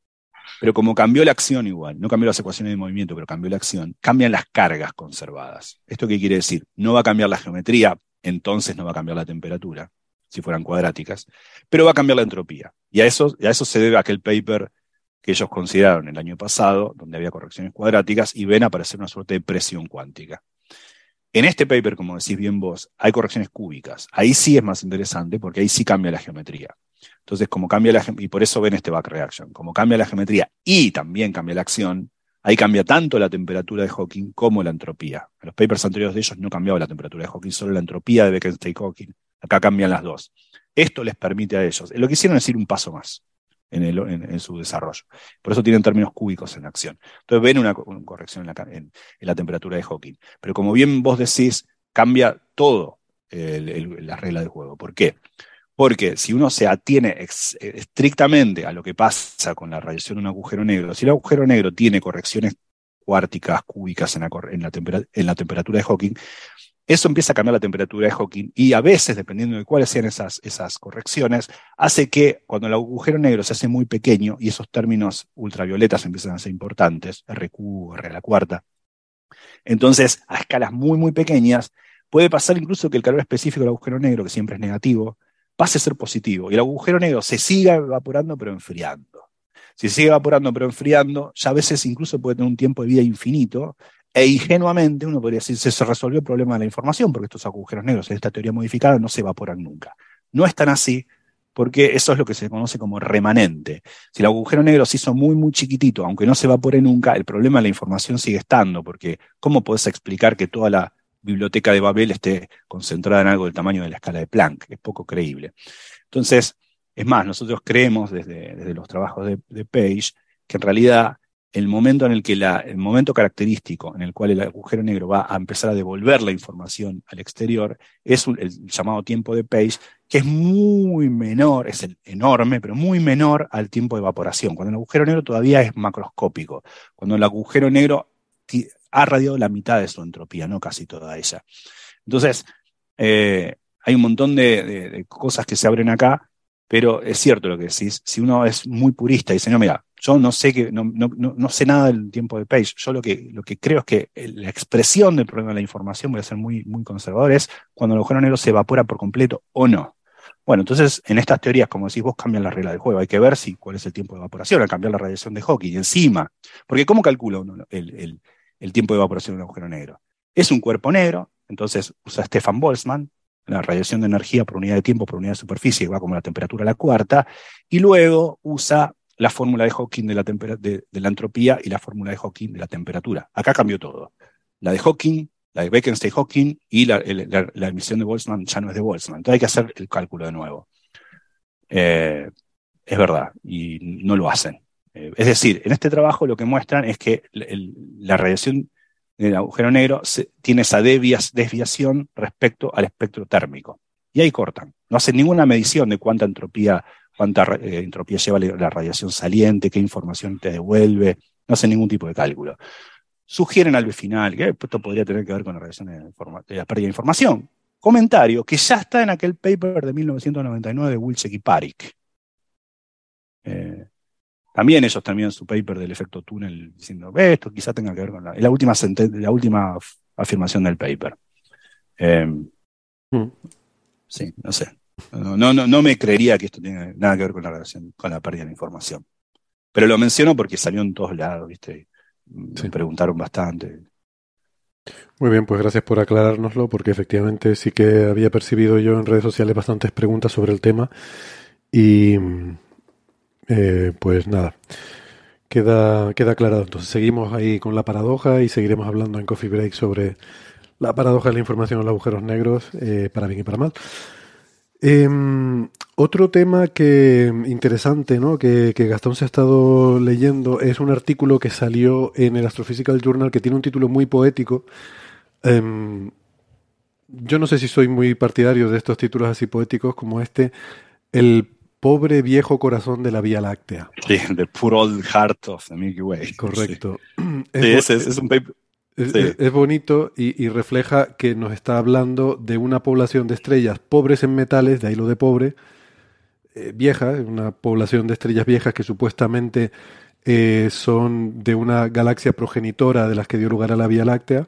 Entonces de ahí lo de eh, Poor Old Heart, ¿no? El corazón pobre, pobres metales, viejo, estrellas viejas, y corazón porque eh, quizás más que corazón, más que heart, deberían haber dicho core, a lo mejor, ¿no? Que es otro, otro tipo de, Sí. de corazón, un núcleo más bien, de lo, lo que forma el, lo que es el, el, el núcleo, no, no, es que no, no quiero- núcleo tampoco es la palabra correcta, pero digamos que de lo que el, el germen, ¿no? De que, da lugar a nuestra, a nuestra galaxia. ¿Cómo?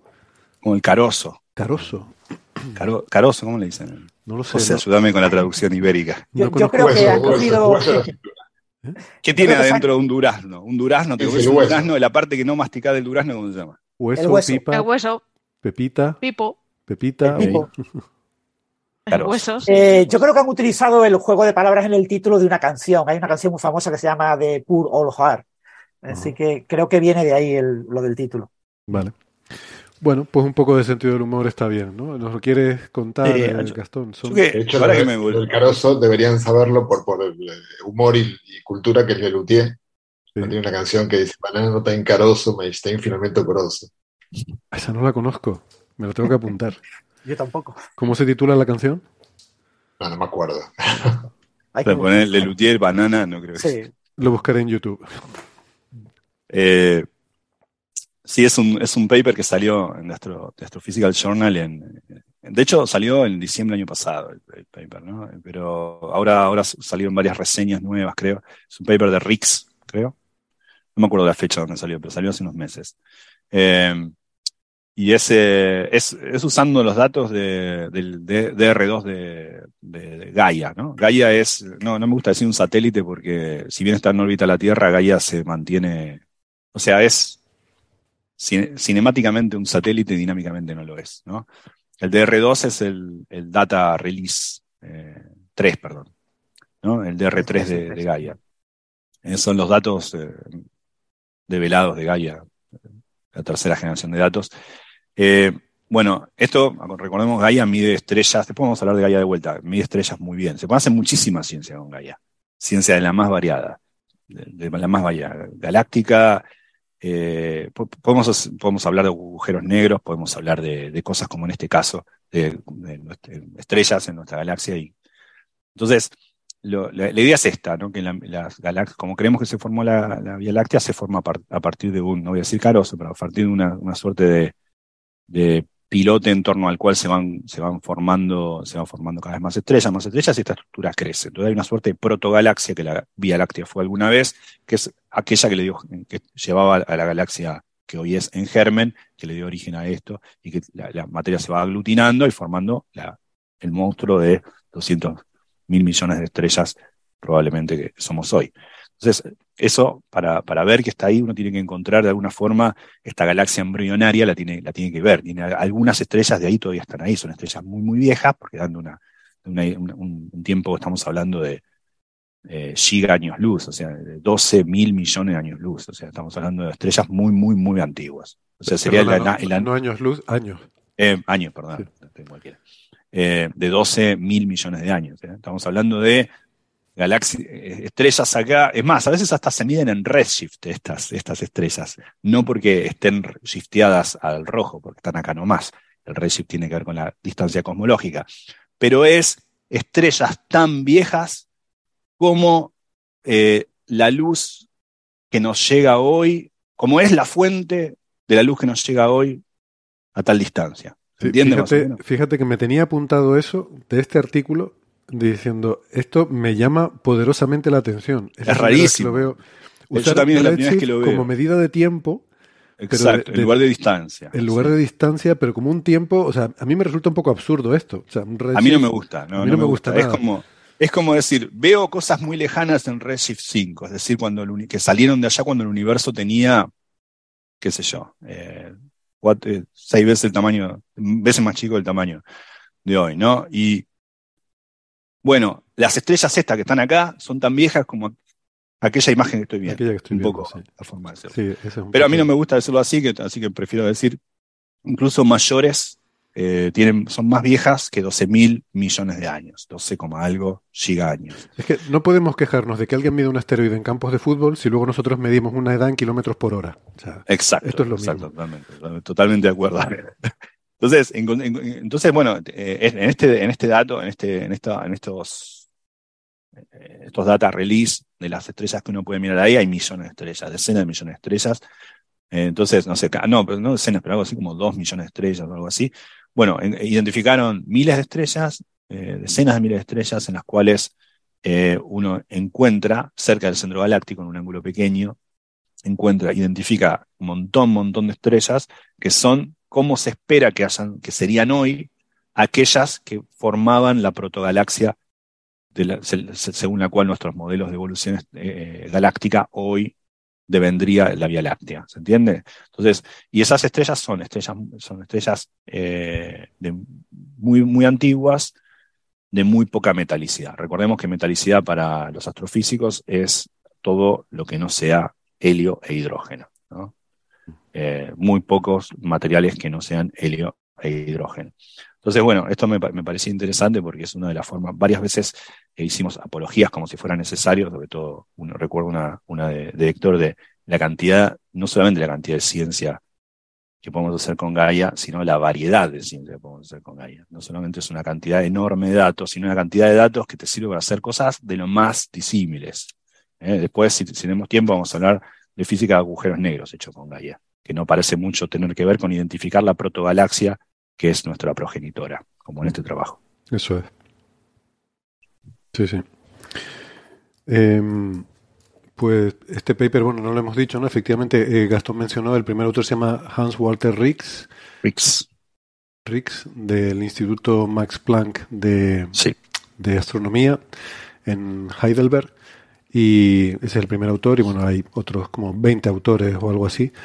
Eh, no sé si hay alguno de nuestros países, creo que no, aunque hay una Daniela Ruth Mieres, que el nombre suena muy, muy hispano, pero es de Cambridge. Eh, No sabemos quién es, pero hola, Dani.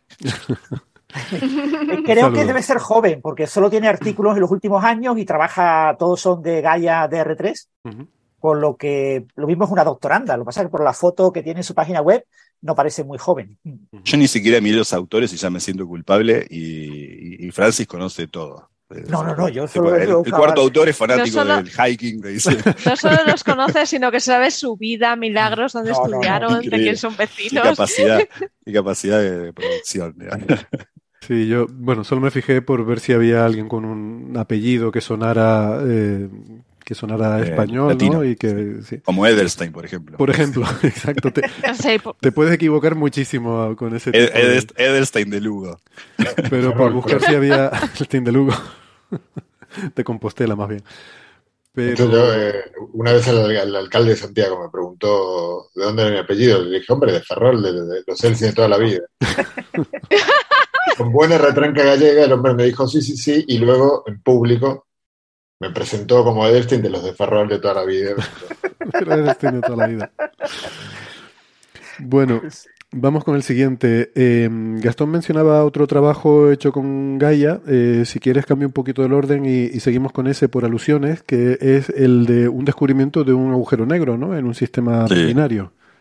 Sí, eh, si tuviese que musicalizar esto, eh, este, usaría un tema de dos minutos de eh, sos buchón, ¿no? Ustedes no lo conocen, pero bueno, le mando un saludo a Mosca y el Indio.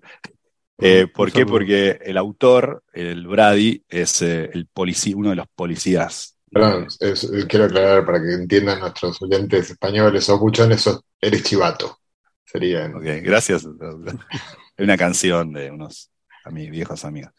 Eh, bueno, el, el Brady es. eh, bueno, ¿por qué digo esto? Porque muchos de estos autores son eh, autores que eh, se los había mencionado como los policías de los agujeros negros, ¿no? Porque eran eh, un grupo que Ah, había. son estos. Ya, ya me acuerdo. Sí, sí. que habría, que había descartado, había refutado varias, varios claims de, por ejemplo, haber descubierto agujeros negros a 2000 años luz en, eh, en, el, en la constelación del unicornio. Bueno, estos tipos habían dicho, no, mira, fíjate bien, no, no es lo que parece, tener Sí, cuidado. eso lo hablamos en Coffee Break, ¿verdad? En algún episodio anterior. Exacto. Habían dejado, eh, es más, esa, ese claim en su momento, 2019-2020, de un agujero negro en la, eh, a 2000 años luz en la constelación del unicornio. Perdona, acomódate un poco el micrófono más cerca, a ver si, porque a veces al, Sí, al hablar puede bajito ser, eh. Puede ser que mi, mi, mi- mi forma de modular no es la ideal también. Eh, ese el, ese eh, agujero negro hubiese sido, si fuese cierto, y estos lo descartaron, estos policías lo descartaron, esos buchón, eh, eh, habían descartado que era un agujero negro, hubiese sido el más cercano a la Tierra en ese momento. Pero ellos mismos, habiendo descartado ese, encontraron el más cercano a la Tierra en ese momento, y es más cercano, del, del orden de acá, poco más de mil años luz, que no es nada. ¿no? Pero el centro galáctico está a 25 mil años luz, esto es eh, una, menos de una décima parte. Eh, bueno, acá descubrieron el que sería el segundo más cercano a la Tierra, un, agu- un agujero negro que está a, eh, acá tengo anotado, 1,16 kiloparsec, que eso es poco más de 3.000 años luz. Es muy cerca, es muy, muy cerca eh, comparado con otros agujeros negros.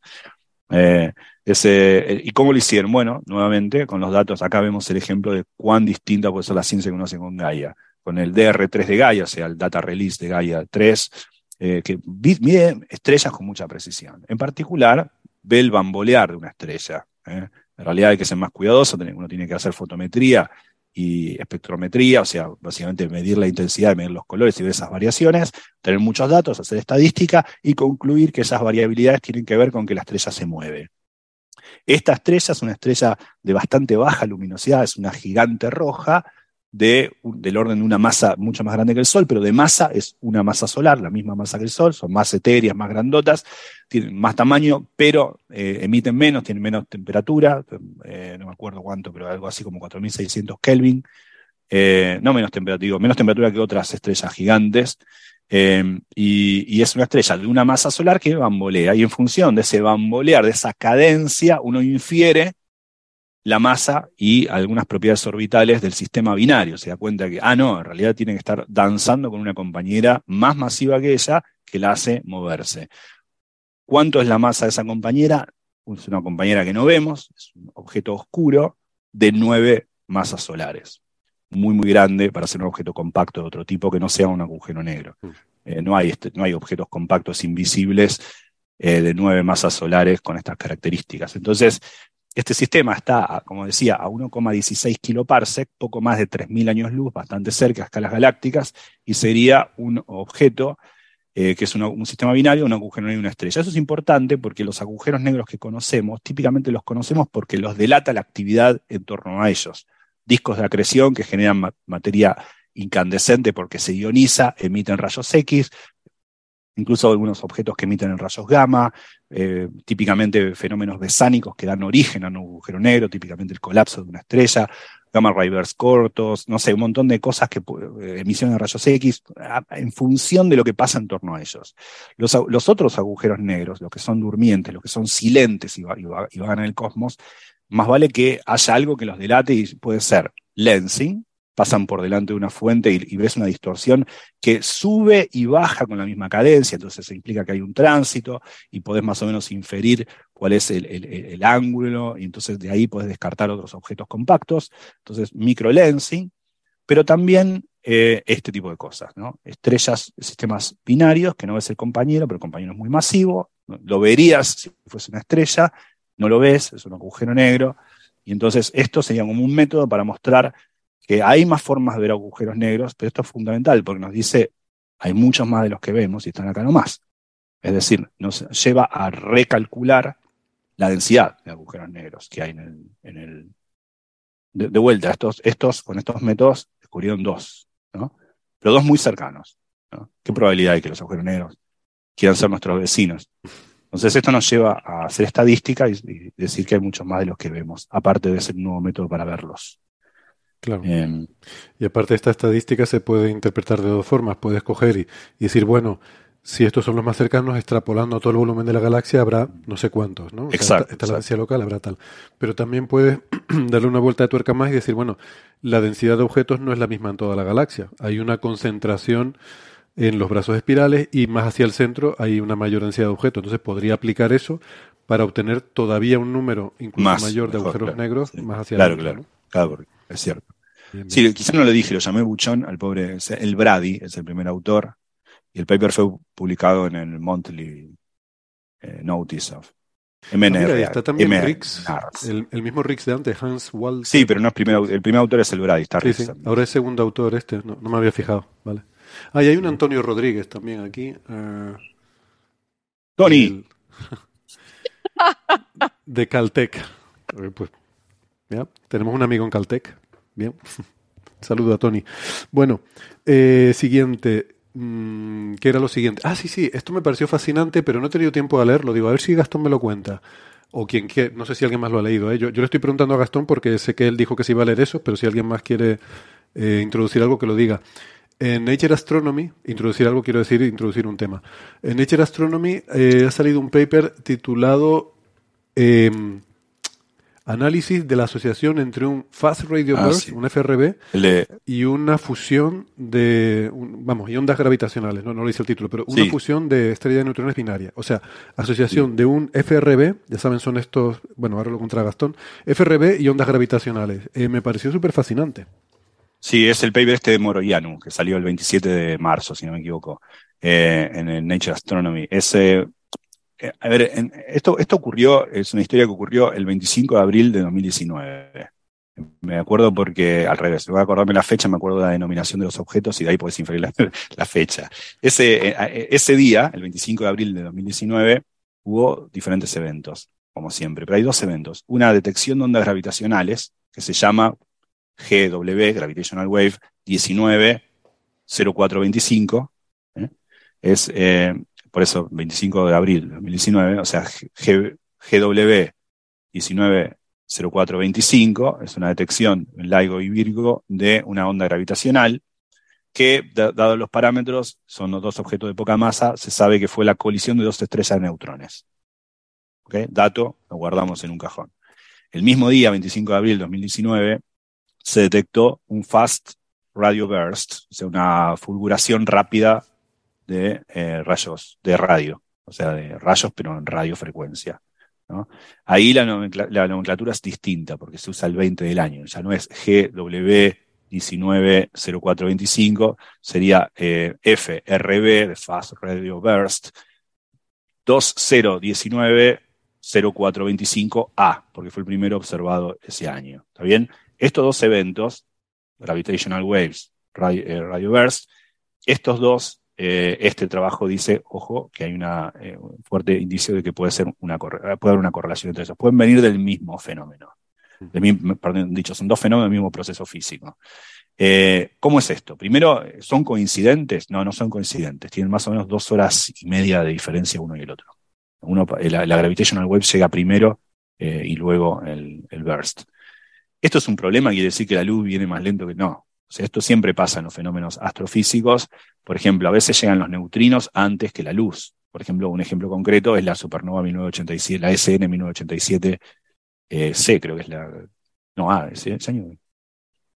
La, no, la C.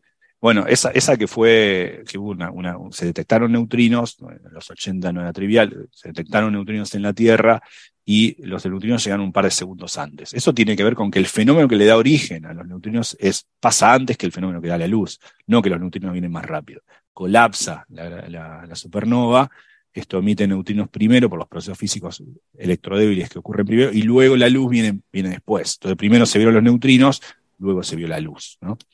Eh, acá esto es, antes también pasa, primero se ven las gravitational waves y después se ve el rápido, el fast radio burst, pero dos horas y media. Entonces, ¿qué, eh, ¿por qué es importante esto?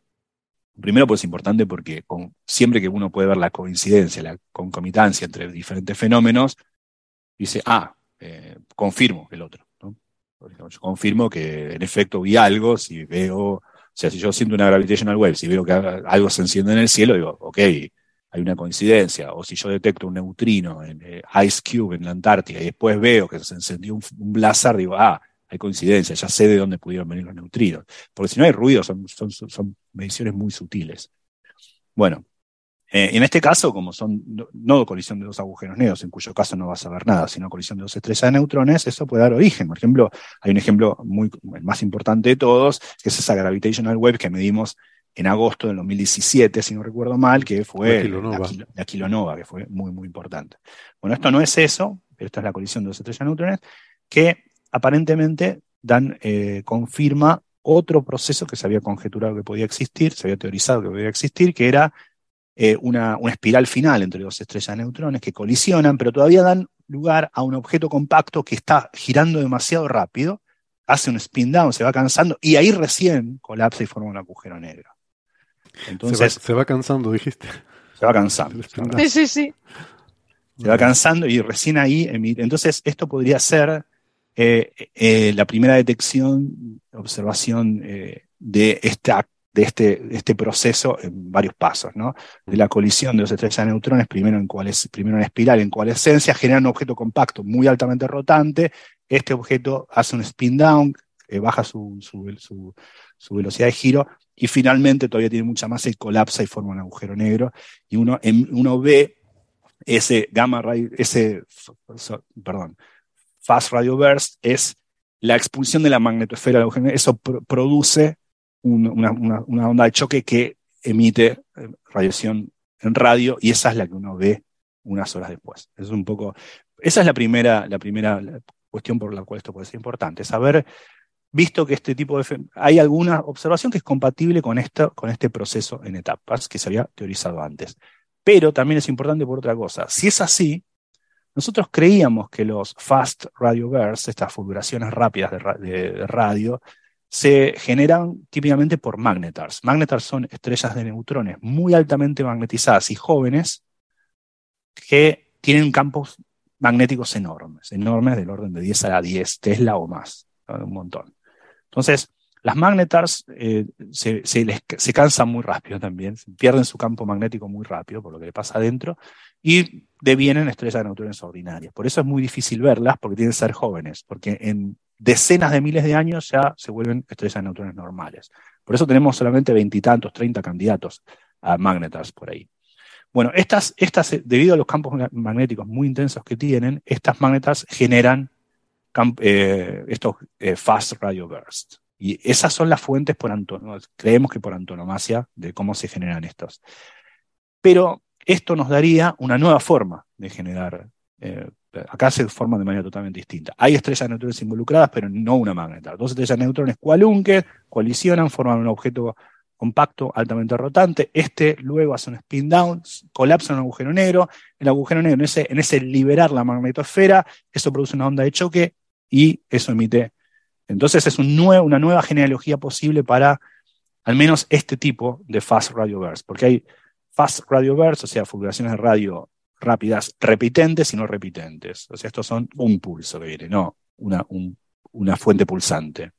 Entonces, estos pa- parecerían poder eh, generarse no con magnetars, sino con este eh, proceso. ¿no? A mí de esto eh, me gustaría señalar una cosa, porque mm, demuestra algo que dije creo que la semana pasada. Fue la semana pasada cuando estuvimos hablando un montón sobre el OEB, ¿no? Bueno, estuvimos, o estuve. Sí, Eh, el anterior también. o la anterior. Ah, exacto, la anterior. no, la- Hace la- dos, hace dos. Cuando hablé un montón fue hace dos, efectivamente. Pues ese día, cuando hablé un montón, dije que, si se acuerdan, eh, había sacado este artículo donde decía que debía haber una nave nodriza en el sistema solar porque dos de tres objetos interestelares coincidía una cosa y otra cosa no coincidía, ¿no? Eh, y yo dije en aquel momento, digo, bueno, lo primero que tienes que hacer es, en, un en cualquier artículo científico, cuando tú dices que dos cosas coinciden, tienes que decirme cuál es la probabilidad de coincidencia por chance, ¿no? De, de que, de que sea por azar, que sea un eh, fruto del azar. Y aquí veo en el paper de este artículo que acabas de contar en Nature Astronomy que lo primero que, bueno, después de decir que el mismo día se detectó una onda gravitacional y un FRB, dice, Sí, sí, sí, claro. Sí, la no lo dije, pero probabilidad, sí, la probabilidad de que esa coincidencia sea por azar la estimamos en 0,5% o 2,8 sigma. sí, O sea, es, sí, sí, sí. es lo que hace cualquiera. Es lo que hace cualquier persona sensata, digamos. Dice, ¿cómo, ¿cómo sé que lo que estoy viendo no es una, no es una casualidad? Digamos? Y uno tiene que estimar cuán probable la casualidad es, sí, seguro. sí. Claro. Eh, Pues nada. no es como decir, he visto, bueno, no quiero hacer, no, siempre va a salir un, no, no dije nada. Sí, sí. Bueno, pues nada, eh, muy, muy interesante esto, ¿no? Porque, claro, los, los FRBs y siguen siendo est- estas fuentes un poco misteriosas que no sabemos bien su origen, ¿no? Entonces, bueno, eh, todo esto pues nos va apuntando, efectivamente puede haber diferentes orígenes em, y, y nada, a ver en qué queda la cosa. Em, por último, también tenemos eh, una noticia, Gastón, de un agujero negro ultramasivo. O sea, me sonó, digo, Sí. ultramarino, no, no, ultramasivo. detectado con lente gravitacional. Sí. O sea, ahí tenemos agujero agujeros negros masivos, muy masivos, la leche de masivos, supermasivos, Supermasivo, ultramasivo. megamasivos, pero ahora nos hemos pasado a ultra, que ultra es un prefijo latino, ¿no? A mí no me gustan estas mezclas de... Ah, bueno, no, pero Sí. super, super es latino también. O sea, para agujeros negros usamos eh, prefijos latinos, ¿no? Supermasivo, ultramasivo. No podemos decir megamasivos, ¿no? No, megamasivo no. Eh, sí, sí, es verdad, es ultramasivos, es como una clasificación, los agujeros negros ultra- ultramasivos, eh, yo los llamaría supermasivos porque no, no es que le cambiaría el nombre si yo supiese que un mecanismo le da origen a uno y no le da, y no le da origen a otro. Y no sabemos que le da origen ni a los ultramasivos ni a los supermasivos. Claro, si hubiera Probablemente alguna sea el mismo. diferencia subyacente, intrínseca. Claro, no la hay. En cambio, estelares y, y supermasivos decimos, bueno, en, en- en cuanto a sus propiedades son iguales, cumplen las ecuaciones de Einstein, tienen las mismas propiedades como agujeros negros, pero eh, unos se forman con estrellas, entendemos bien, y los otros no entendemos cómo. Entonces está bien eh, hacer un parteaguas ahí, un hiato en la nomenclatura. El cambio entre ultramasivos y supermasivos es solamente un, ultramasivo, es un su- supermasivo que se fue al carajo. Eh, es, que eh, demasiado pesa. ¿Qué- de, qué, ¿De cuánto estamos hablando? Bueno, a ver, recordemos, un agujero negro supermasivo típicamente es un agujero negro que tiene más de millón de masas solares. Por ejemplo, el del centro de nuestra galaxia tiene un poco más de 4 millones de masas solares. El del centro de la galaxia Messi 87, aquel fotogénico de abril, 9 de abril de 2019, tiene eh, 6,6 mil millones de masas solares. Ahora, estamos ya hablando, fíjense, ahí ya hay un factor 2000, ¿no? O sea, o 1500, ¿no? De 4 millones de masas solares en el centro de nuestra galaxia a 6,6 mil millones de masas solares en el centro de otra galaxia. Bueno, hay algunos que pesan 10 veces más que eso.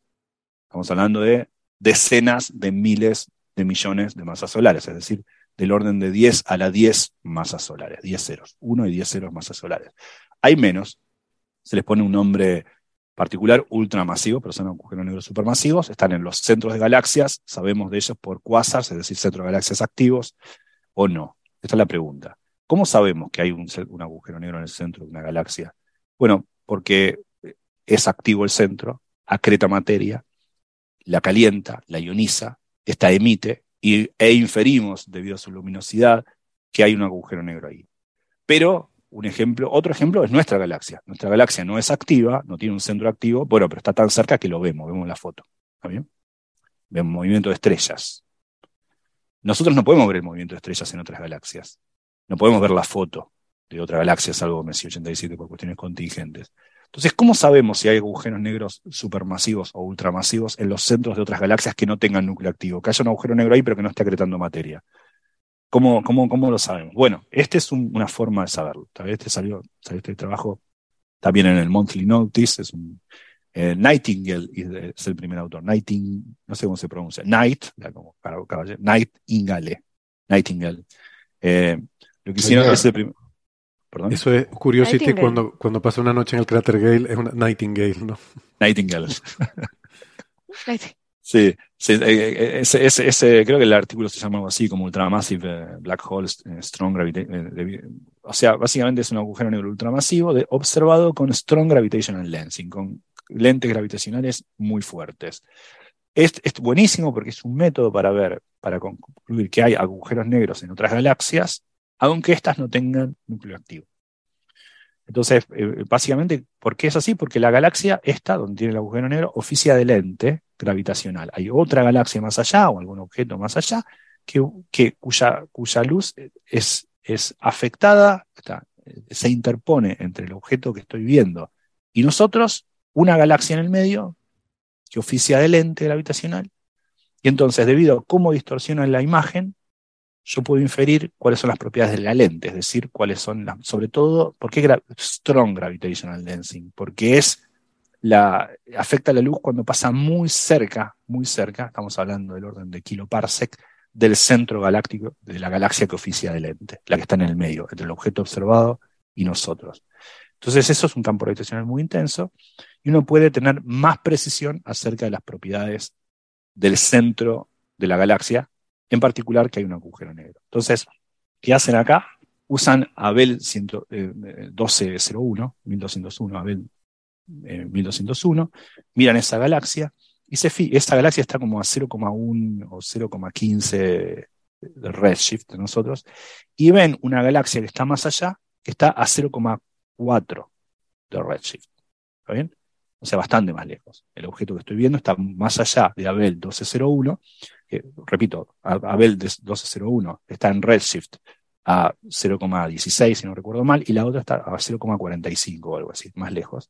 Entonces yo lo que veo es la imagen de la que está más lejos, pero distorsionada debido al pase rasante, está muy alineada, el paso rasante cerca del centro de Abel 1201, eh, y eso deforma la, la, imagen de la galaxia y yo puedo inferir, y la intensifica aparte, y yo puedo inferir ahí eh, qué es lo que pasa en el centro de Abel 1201. Claro, esto es muy difícil porque hay que simular un montón de cosas. Hay un montón de, software que se, se, usa.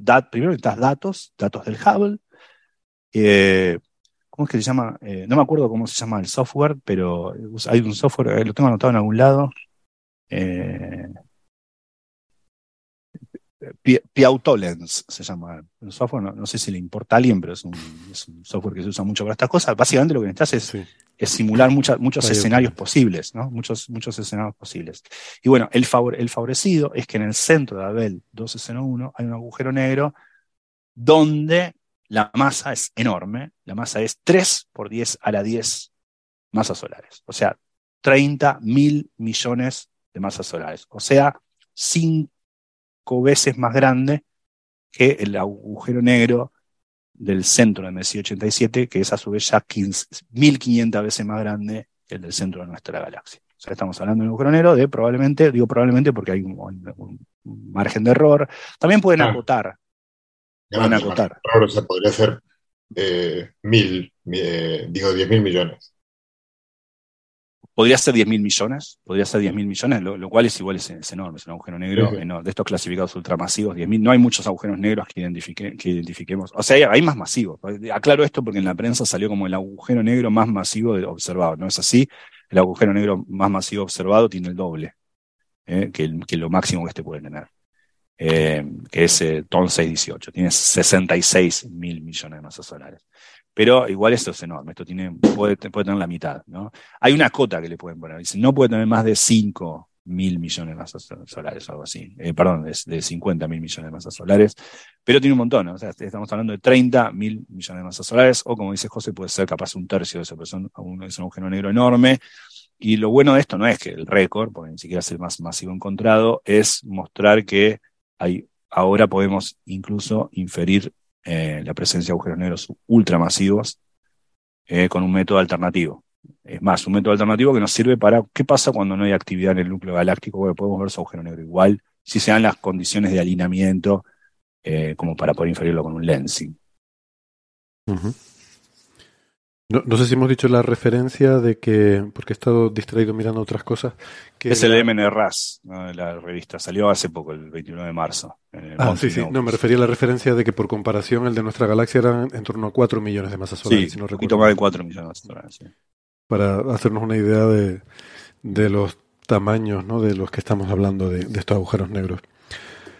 Eh, bueno, si quieren, eh, podemos comentar cinco minutillos eh, el tema de la desaparición del archivo digital de investigación y ciencia, ¿no? Esta revista de divulgación científica que, si no recuerdo mal, es la versión en español de Scientific American, eh, que tiene contenidos adicionales en español, además de traducirse los, los artículos de Scientific American, traducirlos al español, también se, se añaden nuevos contenidos. Y bueno, eh, hay por ahí una cierta iniciativa, se están recogiendo apoyos para eh, intentar pedir que eh, cuando menos pues se, preserve este este archivo, que, que, se mantengan, porque además también hay blogs, ¿no? Mucha, mucha gente, muchos compañeros y compañeras de, de, que hacen divulgación han escrito artículos eh, que, mm, bueno, sería una pena que se perdieran y que, mm, pues quizás se podrían mantener, incluso, pues no sé si de alguna forma que la publicación pudiera seguir adelante, ¿no?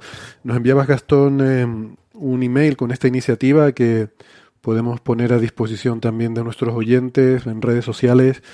Uh, sí, yo no, sé si no sé si no sé si lo podíamos decir ya o no, eh, porque creo que no sé cuál es la, eh, no sé si, si, la gente que estaba buscando esta iniciativa quería primero que firmásemos algunos colegas o no, pero bueno, eh, ya que lo dijimos, sí, a mí me parece aberrante. Yo podemos podemos abrir un debate sobre. A mí me parece horrible, espantoso y muy riesgoso que el acervo cultural de cualquier tipo, eh, eh, de, cualquier, de cualquier clase, dependa de eh, privados. Me parece horrible. Después podemos discutir si que dependa de público lo hace seguro. Quizás no tampoco, pero que dependa de privados, o que dependa de cuatro privados, o que dependa de una persona. Imaginemos que el día de mañana viene Wolfram y quiere comprar Archives.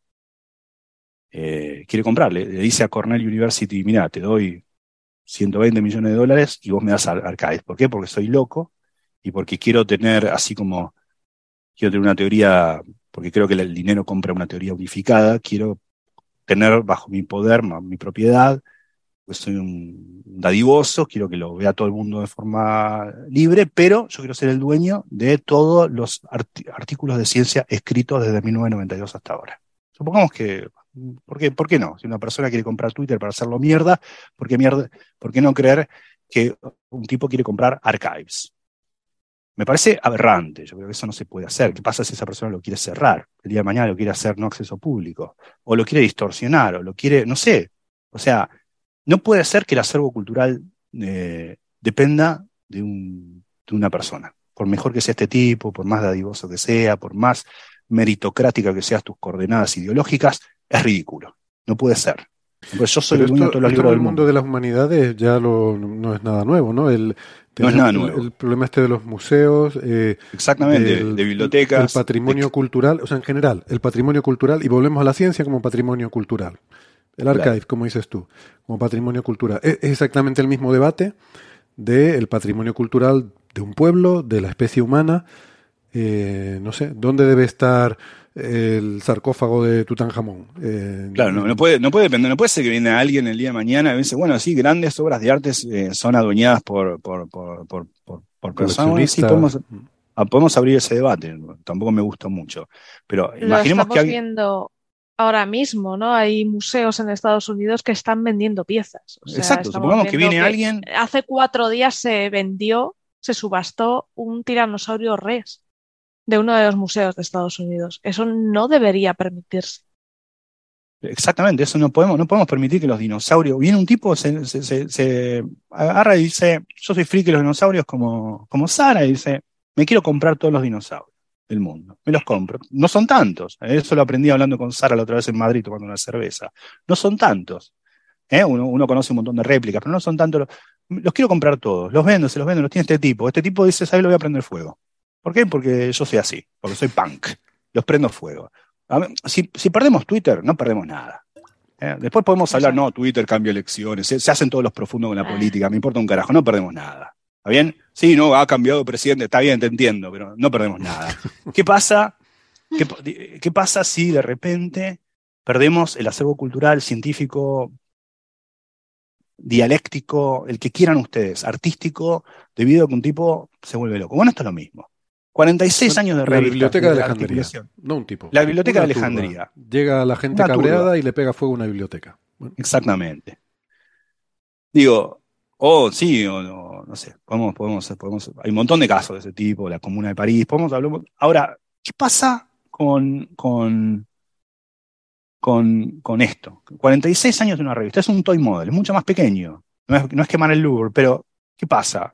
46 años de revista, una revista de 46 años de artículos de divulgación científica, escritos por gente que sabe lo que está hablando, que ha dado, ha motivado un montón de generaciones de niñas y niños para estudiar ciencias, que hoy en día uno como especialista los mira y les gusta, que uno mismo a veces ha contribuido a esa revista de manera gratuita o no, porque le gusta y porque escribe y porque le parece que está bueno, porque para uno fue importante eso, o porque por, por ego, por lo que fueras, pero es un acervo cultural hermoso. Viene Pringer, lo compra. Se le ocurre comprarlo y un día dice, mira, no me da más plata, lo cierro. Está bien, cerralo, no, no, no sigas haciendo nuevas revistas, ese es tu negocio. Pero no podés no hacerlo público. No podés vos tener la potestad de prenderlo fuego el día de mañana. Por más libertario, liberal que sea, no seas un imbécil, ¿ok? De Es hecho, una cosa- es, es dudoso que sea legal. O sea, yo no sé si, si alguien hiciera un juicio, cuál sería el final de, de, de un juicio con que, eh, digamos, no, no, uno no puede, o sea, es ilegal, uno no puede comprar un cuadro eh, y quemarlo. Y decir, hacer un happening en el cual yo lo quemo. Bueno, pero, pero podés, podés, podés cerrarlo, podés cerrarlo en tu sótano si querés. Puedes hacerlo en tu sótano, O sí. tenerlo en el baño, como ha pasado aquí en España. Sí. Digo, yo Bueno. tengo un Mondrian en casa y lo uso para comer. Eh, lo uso de mesa. No está mal eso, ¿no? Eh, Digo, hay un, un momento uno dice, bueno, Mondrian es. ¿Cómo? Mondrian, que, ¿para qué más lo va a usar? Está bien, sí, no es cierto. Pero, Hacía manteles. Pobre Mondrian. Eh, pero, pero en serio, ¿no? Eh, eh, esto no, no- no puede ser. A mí, me, a mí me subleva, me subleva de una manera. eh, más, me subleva el estúpido que lo defiende. El, el tipo dice, bueno, eh, lo ha pagado él, ese tipo. imbécil. Me- aparte, esa- esa- esas defensas vienen de Croto que no tienen tres mangos, que son un trabajador igual que yo, y que encima se creen por una cuestión aspiracional que saben cómo tiene que funcionar el mundo. Un montón de imbéciles, un montón de imbéciles. Digo, no puede ser no puede- digo, porque es eso, pues son, son, son- son los primeros en que si, si, esa, si ese tipo de, de política sube al poder, son los primeros que quedan en la calle, pero son los, los que defienden este tipo de imbecilidad porque se sienten mejor. Digo, la gente que yo, yo miré ahí en Twitter, gente defendiendo cosas análogas a esta. No puede ser que se pierda un acervo cultural de decenas de años solamente o que se, o que se, que se cierre, pues lo mismo. Si yo pongo todo eso dentro de una caja y lo cierro, y no le, y no le doy la llave a nadie, es lo mismo que quemarlo. No hay ninguna diferencia. Eso es la paradoja de la información. Es lo mismo. O sea, no, no, no, no a mí, a mí me subleva, ¿no? Fíjate, ahora, ahora me surge una, una reflexión sobre esto. Eh, en todos los países existe un, un concepto de bien común que justifica en algunos casos mm, eh, más, en fin, en algunos casos más fácil, en otros más difícil, pero que, que justifica incluso que se prioriza por encima del derecho a la propiedad privada. Quiero decir, la expropiación en todos los países se hace cuando hay una justificación de bien común, ¿no? O sea, yo a ti te puedo quitar tu casa, te pago una cantidad, porque aquí vamos a hacer un parque, o vamos a hacer una carretera, o vamos a hacer lo que al alcalde de turno le surge que le conviene. Entonces, em, esto curiosamente está muy desarrollado, es bien conocido y es un mecanismo perfectamente legítimo y, tal en cuestiones inmobiliarias. Em, ese mecanismo eh, es- en todos los países del mundo, ¿eh? o sea, no, no se cuestiona en ningún sitio que a veces conviene, oye, mala suerte, tienes tu casa en un sitio por donde es que justamente ahí hay al- algún bien común eh, que puede ser pues de interés estratégico pues para hacer, eh, lo dicho, una carretera, incluso por los minerales del subsuelo. En Estados Unidos, por ejemplo, los minerales del subsuelo puede ser interesante eh, para, para el bien público y eso puede justificar que te expropien tu casa. Te la tienen que pagar, eso sí, pero te la pueden expropiar, te dan un dinero y ya tú te vas a vivir a otro sitio. Eh, el hecho de que no tengamos ese mismo mecanismo, que por lo menos no haya sido desarrollado legalmente, o que, es el mismo principio que se podría aplicar a bienes culturales. Es decir, si tú tienes un bien que lo tienes encerrado en tu sótano y no lo, pues si todavía si lo estás explotando, dices, bueno, yo lo tengo expuesto en un museo, cobro una entrada, la gente puede ir y verlo y yo gano dinero, vale. Pero si yo me lo voy a tener guardado en un sótano donde nadie puede verlo, eh, no debería haber una posibilidad de decir, oiga, por el bien común se lo vamos a comprar, tenga usted este dinero y este bien me lo quedo yo ahora y lo pongo en un museo donde la gente lo puede ir a ver. Mm, El hecho de que no exista ese mecanismo, por lo menos yo no lo he visto eh, aplicado, quizás, no sé, me sugiere una reflexión sobre las prioridades que como sociedad damos a las cosas, ¿no? Que a lo mejor el, eh, no sé, eh, en cuestión de un bien inmobiliario nos es más fácil ver el valor para el beneficio común de un bien inmobiliario que de un bien cultural. Y a lo mejor debería tener el mismo tratamiento un bien cultural que un bien inmobiliario a la hora de pensar en el patrimonio y el bien común. Sí, claro, no está mal que la gente compre. Vivimos, en un sistema capitalista. Después podemos discutir. Me parece bien que la gente compre obra de arte. Ahora, esa, esa, esa, esa posesión, ese adueñar de una obra de arte tiene que estar controlada. Yo no puedo hacer con ella lo que quiera. Supongamos, la, la tengo yo, te doy un, dinero cada vez que la muestro, sos parte de, de los donors y trustees del MoMA, ponemos el nombre de Amalita Fortabat en la puerta del MoMA, hagamos lo que quieras, pero no podés encerrarlo en un, en un, en un sótano y no, y no mostrárselo a nadie. No podés, eh, no se puede, no, se- no la podés quemar, no la podés quemar, vas preso, te cortan los dos bracitos, listo, no podés, no lo hagas. Sí, sí, por Eh, eso que, que a lo mejor podría, no sé, eh, si hubiera suficiente interés, a lo mejor podría venir, eh, no sé, algún ente público y decir, oye, te voy a expropiar eh, el archivo de investigación y ciencia y lo voy a poner en este servidor de internet y que la Claro. gente lo pueda consultar. Eh, lo dono a la O biblioteca, si no, no sé qué. levantemos, levantemos las armas de manera electrónica. No sé, los, los hackers tienen que servir para estas cosas, no para hacer chistes en un banco. Tenemos que contratar a alguien y que se lo afane, digamos. Levantemos las armas de alguna forma. Tomemos las armas. Pero digo, que alguien se robe eso, y si no se puede por las buenas, no sé. Bueno, de algún modo la- la- el caso del, del- ¿cómo se llama? El, se me fue el nombre ahora, de este sistema para bajarte artículos. También se me fue el Eh, nombre. bueno, el de Sci-Hub, por ejemplo, Ah, el. Sci-Hub, Claro. El Sci-Hub, por ejemplo, es un acto de justicia. de- Sí. para algunos, para, para las autoridades es un acto ilegal, para... Bueno, yo, Pues, yo quiero pues, decir que el, eh, eh, o sea, Coffee Break no anima a las prácticas ilegales eh, ni, ni a que se, se cometan actos de piratería ni, ni nada. O sea, lo, Sí. lo que quieran ustedes decir luego en su tiempo libre o, o por ahí, eh, en fin, eh, a título personal. Pero eh, Es como- que es la como gente algún sepa que colega si- mío- si va a usar Sci-Hub, que sepa que es ilegal y que Algún- nosotros no estamos animando a que eso sea. Algún colega, algún colega mío, cuyo nombre no voy a decir, eh, empieza las clases diciendo, yo como profesor de esta universidad no recomiendo bajar el libro de esta dirección.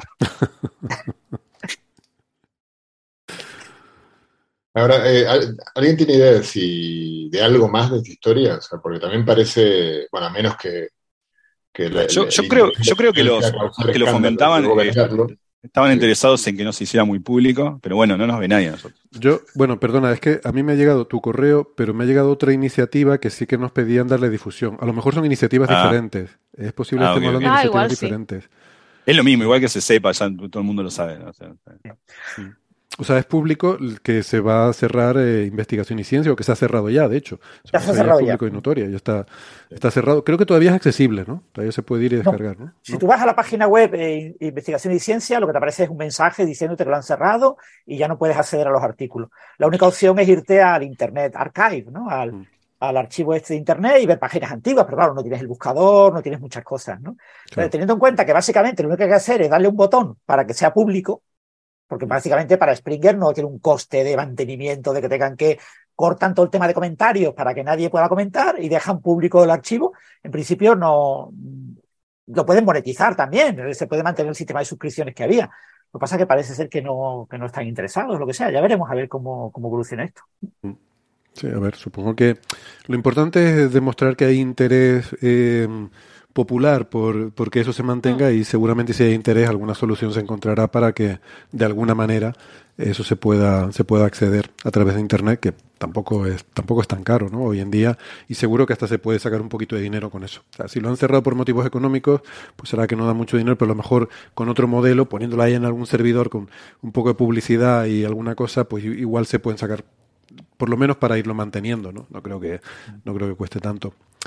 Bueno, pues nada, si quieren con esto, eh, eh, pasamos, como digo, pondremos información en nuestras redes sociales por si alguien quiere animarse a apoyar alguna de estas iniciativas que puedan ir surgiendo. Eh, como se suele decir, stay tuned, ¿no? Estén, permanezcan atentos a, a nuestras redes sociales y les iremos poniendo información. Eh, si les parece, vamos a ver si hay preguntas y muy rápidamente vamos terminando el programa. Venga. Muy bien, pues vamos entonces a ver aquí algunas de las preguntas. Veo que, por ejemplo, Zebra pregunta, ¿cómo saber que es un agujero, un agujero negro ultramasivo y no un cúmulo de materia oscura? Eh, no sé si quieren decir algo. Creo que lo importante del agujero negro no es solo la masa, sino lo compacto que es. ¿eh? Un, objeto, un agujero negro es un objeto muy compacto.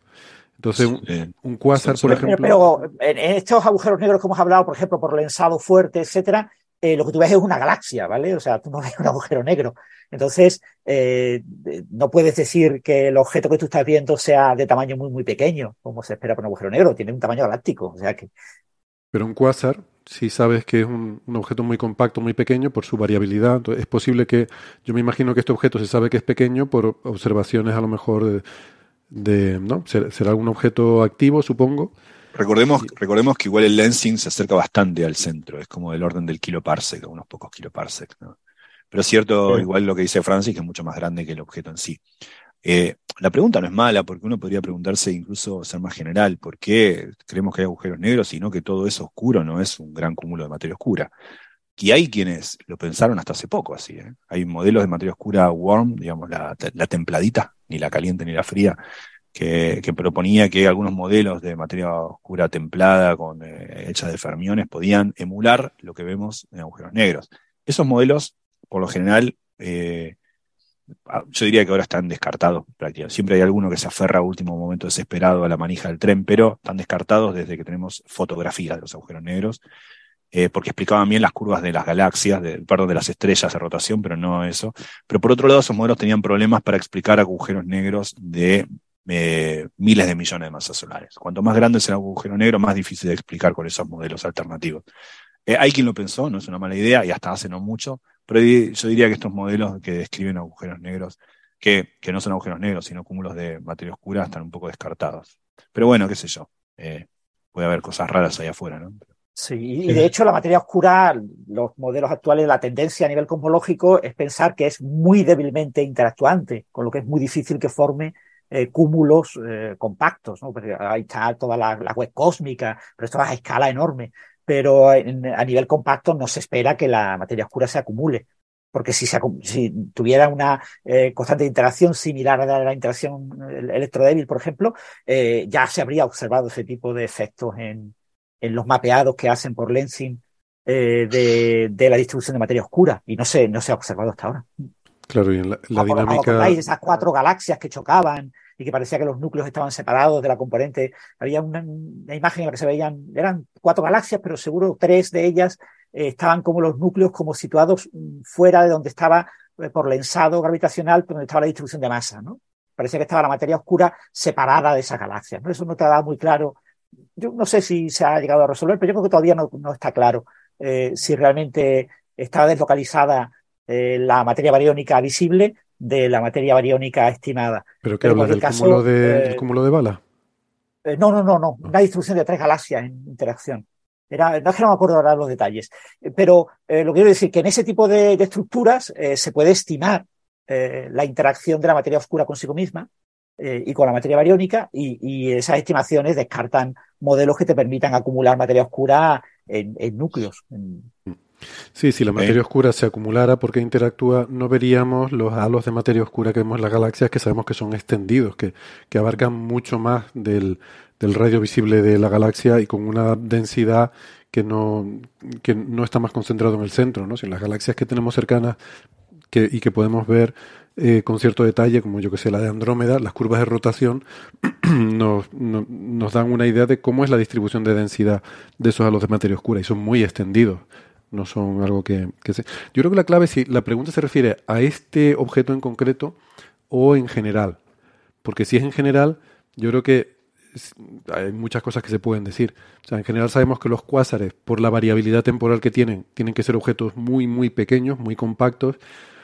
También sabemos mm, por la espectroscopía de las líneas de emisión que el material se mueve a velocidades enormes alrededor de, de ese objeto central por el, ensanchamiento de las líneas, el ensanchamiento no térmico. Y, y también sabemos por dinámica, el, eh, podemos tener una idea de la masa que hay ahí concentrada. ¿no? Eh, este objeto en particular, en este paper se habla del efecto lente gravitacional, pero no sé si hay más observaciones que nos pongan también más restricciones sobre el tamaño de, esa región central. Pero bueno. Y en general eso, la materia oscura, sobre todo el punto clave, como, como decía Francis, no es pegajosa, o sea, tiende a estar muy difusa como una nube mm, mucho más grande que la galaxia, no, no se apelotona, no, no forma concentraciones.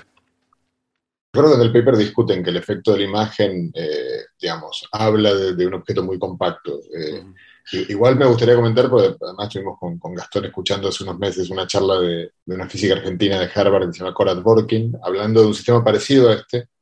Eh, parecido quiere decir simplemente un efecto de lentes gravitacionales con, en el cual ella mostraba, en un paper del año pasado, que la hipótesis, una hipótesis que no sé si está considerada en este trabajo, de la posibilidad de que en la línea de, visión haya un cúmulo de materia oscura o una galaxia muy pobre en, en materia bariónica, de modo tal que no veas la materia bariónica, y que justo esté alineada, digamos que obviamente ahí uno de vuelta tiene que entrar con los análisis probabilísticos, ¿no? que justo en esa dirección pase eso, pero es que ella contaba un caso muy similar a este en el cual el análisis bayesiano le daba más probable el escenario de que el efecto de la no fuera provocado por la galaxia con la que uno, eh, en la cual uno hipotetizaba que era la responsable, sino en un objeto eh, no visible de, eh, más cercano. Digamos.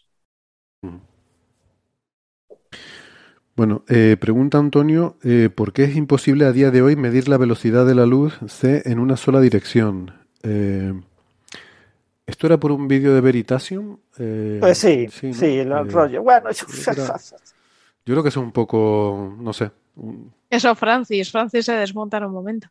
No, te quiero decir que esto es como siempre, lo que llames medir, o sea, y cómo interpretes los experimentos, ¿no? Tú dices, si, si yo un, cierto resultado experimental me pongo fríamente a concebir toda posible idea que pueda explicarlo, eh, independientemente de que viole cualquier ley física, pues puedes dar explicaciones a muchas cosas, ¿no? Si tú dices, eh, la, la, cuando yo mido la velocidad de la luz de un punto a otro, claro, para medir la velocidad de la luz tengo que medir dos puntos, ¿no? Tengo que, para medir una velocidad, eh, yo tengo, o que, si yo quiero medir la velocidad de una bicicleta, ¿qué hago con un coche? Pues me sitúo a la altura de la bicicleta y me muevo junto con la bicicleta. Vale, pero eso no lo puedo hacer con la luz, porque nada puede ir más rápido que la luz. Entonces tú dices, bueno, eh, entonces en una medida lo que yo tengo que medir son relojes sincronizados eh, entre dos puntos. Cojo dos puntos, un primer punto de partida y un punto final, y mido la velocidad en esos dos relojes sincronizados, con esos dos relojes sincronizados. Pero claro, he sincronizado los relojes, para sincronizar los relojes ha tenido que haber un camino de ida y vuelta de la luz, de algo. No, no, no puede ser una cosa de una única dirección. Porque yo, la única, tengo que sincronizar. Si tengo que sincronizar, tengo que haberlos conectado y haberlos separado. Luego generar un camino de ida y vuelta. Entonces, al generar un camino de ida y vuelta, yo digo, en realidad puede ocurrir que la luz haya ido a 15 veces la velocidad de la luz en la mitad del camino y a una 15 a la cantidad correspondiente para compensar y que aparezca que solo te, tengo un valor, ¿no? Esa idea es una idea conceptualmente, filosóficamente puede tener interés en el sentido de metafísica, de decir, bueno, pues hablamos de las cosas, pero en la práctica no tiene ningún, no tiene ningún sentido, no tiene, no tiene, o sea, tú no puedes hacer física con esa idea, con la idea de que la luz, eh, eh, como requiero mecanismos de sincronización, eh, la sincronización me permite que la luz se mueva a velocidad arbitraria, a velocidad no constante, y que en ciertos recorridos se mueva mucho más rápido que la velocidad de la luz en el vacío, y en ciertos recorridos se mueva mucho más lento. Y de tal manera que cuando se compensen, aparezca que siempre aparece como un valor constante. ¿vale? Es decir, cuando tú te planteas los experimentos sencillos, pues sí, puedes explicar experimentos sencillos, pero plantear que esa idea se sostiene en toda la física, pues no tienes ni pie ni cabeza. No, no, tiene que, lo que tiene que hacer la persona que, pro, que proponga eso es luego explicar el fondo cósmico de microondas por qué luce eh, isótropo si hay una dirección del universo en la cual luz va más rápido que la otra. O sea, si es capaz de. de o sea, le tiene que cuadrar todo con, con la hipótesis claro, claro. de que. Sí. Sí, no, yo, yo creo que era una, una, pregunta más bien filosófica, en el sentido, no, no es que esté cuestionando, evidentemente, la, la velocidad de la luz eh, se puede medir, pero pero es como que poner, si te pones a dudar de todo, o sea, esto cuando filosóficamente dices, si no me creo nada, entonces, como yo solo puedo medir localmente, eh, yo tengo que enviar la luz a un sitio que vuelva y medir el tiempo que tarda, ¿no? Porque si no, eh, bueno, eh, era algo así, o sea, era como una, una idea esta un poco de, ¿y si, ¿y si todo está mal, no? ¿Y si todo el universo está en nuestra mente y nos lo estamos imaginando? Pues, pues sí, pues al final puede ser, pero por sí, ese no, camino no, no te permite avanzar mucho. O por definición de velocidad máxima, es imposible que tú la midas eh, en una única dirección. Porque para medir una velocidad tienes que moverte en esa dirección. Ya, lo pasa, a, ver, a una velocidad lo, mayor. Lo sencillo Pero como sería... no tienes una velocidad mayor que la máxima, claro. toda medida tiene que ser una medida de ida y vuelta. Sí. Pero, Pero eso, puedo... no implica, eso no implica que eh, haya una anisotropía en la velocidad. La velocidad puede ser perfectamente constante y ningún problema, aunque por limitaciones prácticas solo podamos medirlas en viaje de ida y vuelta. Sí, sí, yo, yo creo que no se está planteando eso, que haya una anisotropía en la velocidad, sino que simplemente decir, ¿cómo podemos estar seguros de que... Sí, o sea, que solo podemos hacer medidas de ida y vuelta. Es un poco lo que, lo que plantea, ¿no? Pero, a ver, tú, tú imagínate, lo más sencillo que te puedes plantear, sincronizo dos relojes aquí, que eso sí lo puedo hacer. Y mi amigo eh, se, le digo, vete 100 metros más allá. Se va 100 metros más allá y digo, ahora yo voy a mandar un láser. Voy a apretar el botón del cronómetro cuando lo mando y le digo, tú aprieta el botón del cronómetro cuando lo recibas. Hacemos ese experimento, él lo recibe y entonces vuelve. Claro, tiene que volver, tenemos que comunicarnos, ¿no? O, o me envía una información diciendo, oye, mi cronómetro marcaba tanto. Digo, bueno, pues si el tuyo marcaba tanto, el mío marcaba cuánto, pues la diferencia entre esos tiempos dividido por el tiempo por la distancia recorrida es la velocidad de la luz. Pero claro, es que siempre puedes cuestionar eso porque entonces es como entrar en eh, o sea, no sé, que, creo que no es algo importante en la práctica, como dice Francis, sino solo si te vas a poner muy tiquismiquis con lo que significa medir y, con cuestiones más filosóficas que, físicas. para hacer el experimento que tú dices, tienes que avisarle al otro que le debe iniciar el cronómetro. Entonces tienes que enviarle una señal que viajaría, suponte, a la velocidad de luz. Pero si en esa dirección va más rápido, o sea, que terminas pillándote siempre en ese tipo de argumentos. Sí, sí. Eh, pero bueno, yo a mí me gustaría quizás hacer un comentario más eh, epistemológico frente al tuyo. Tú dijiste cómo, cómo estamos seguros de. No, no estamos seguros de nada. O sea, mm. la ciencia no consiste en estar seguro de algo, sino en que tenemos un conjunto de, bueno, por lo menos en mi opinión, tenemos un corpus de conocimiento que es el más probable de todos los demás que tenemos. O sea, si, eh, si tenemos que decir si subirnos a un avión basado en la tecnología que se desarrolla a partir de la ciencia, pues, pues es más probable que ese avión vuele a que si es un avión que está basado en algún otro tipo de principios que no obedece a las leyes de la física, pero Justo ese, nunca sabemos. Newton parecía correcto hasta que dejó de estarlo. O sea, no, no, nunca tenemos nada. Sí, pero no sirve. Pero, pero podemos mandar sondas a los planetas con sus teorías. Es que a lo que voy es que no, no se trata solo de que es más probable que sea correcto y tal y cual, sino que es útil. O sea, que nos permite hacer predicciones, que nos permite hacer tecnología, nos permite hacer cosas que eh, o sea, si, si yo me pongo en ese plan de, cuestionarlo todo y decir, a lo mejor está todo mal, a lo mejor realmente ni toda la ciencia está mal porque eh, el, universo conspira, tú dices, bueno, sí, pero mira, puede ser que esté todo mal, pero fíjate todo lo que hemos avanzado y todo lo que hemos conseguido para mejorar nuestras vidas, ¿no? Puede estar la teoría de Newton o la de Einstein correctas y hay, uno puede fabricarse fácilmente en la teoría de Einstein modelos en los cuales una burbuja que se mueve a la velocidad de luz eh, al pasar va cambiando el valor, que sé de la constante cosmológica, o de la constante de Newton. Eh, y entonces en cualquier momento podría pasar esa burbuja por nosotros y los experimentos empezar a cambiar. O sea, ese es, es relativamente fácil implementar ese tipo de ideas y que sea muy difícil refutarlas. Hmm. Ahora, de vuelta, uno empieza con argumentos de, de digamos, que qué probabilidad hay de que justo en la historia del universo una de esas burbujas esté por pasar mañana cuando, cuando, con la famosa posible inestabilidad del, campo de Higgs, o del potencial de Higgs. Cuando se midió la masa del, del bosón de Higgs, el valor que dio está en el límite de, que el potencial de Higgs tenga una inestabilidad, y entonces Hawking, eh, en su momento hizo una declaración en la que dijo en cualquier momento puede haber una transición del vacío metestable a vaya a saber qué, entonces el universo se borra como de un plumazo, y bueno, eh, sí, puede pasar. Por supuesto que eso es una posibilidad que no se puede descartar, pero ¿qué probabilidad hay de que vivamos justo en el instante de la historia del universo en la cual esa metaestabilidad eh, que duró 14 mil millones de años, justo hoy se va a desestabilizar? Parece poco, muy poco probable. Entonces, eh, ¿venderías tú o regalarías tú tus propiedades porque, por esa posibilidad? Pues no. ¿no? Hawking tampoco. Eso es. De hecho, Hawking tenía una frase muy buena que decía que hasta las personas que creen firmemente en el destino miran antes de cruzar la calle, ¿no? Entonces. Sí. Bueno, em, por ir terminando, Kiara Montenegro pregunta, a propósito de las medidas en astronomía, sin mala onda, dice, tranquila, no nos vamos a enfadar, ¿por qué se usa parsec si ya hay unidades astronómicas, años luz, Z, el más difícil, autobuses? ¿Es por costumbre o da alguna otra información? Bueno, en el, en el caso de Z y, y, y las otras sí, porque cuando uno quiere ver si el universo, cuando uno dice que no dan otra información, cuando uno está relacionado con la otra, cuando uno, cuando uno pone las dos reglas juntas y hace una traducción entre una y otra, está asumiendo una cadencia de expansión. Recordemos que la forma en la que nos dimos cuenta que el universo no solo se expande, sino que se acelera, allá por fines de la década del 90, 1997-1998, eh, la forma fue cotejar la, distancia medida con, de una manera que es con el brillo, con la distancia medida con el color. Eso nos dio una, escala cosmológica, se llama Cosmological Scale, que nos dice, ah, las cosas muy lejas no solamente se están eh, eh, expandiendo, sino se están alejando, sino cada vez más rápido. Entonces, en realidad, eh, mejor dicho, no nos dan otra, si sabemos bien cómo se mueve el universo, no nos da otra información. Ahora, justamente, necesitamos más de una para saber cómo se mueve el universo. Esa sería la primera respuesta. Y la segunda respuesta es una cuestión de comodidad, porque a veces nos puede, uno puede tener un diccionario entre una y otra, pero es más cómodo. A veces, a ver, le doy un ejemplo sencillo. Cuando hablamos de la frecuencia de la radio, hablamos de, kilohertz o megahertz.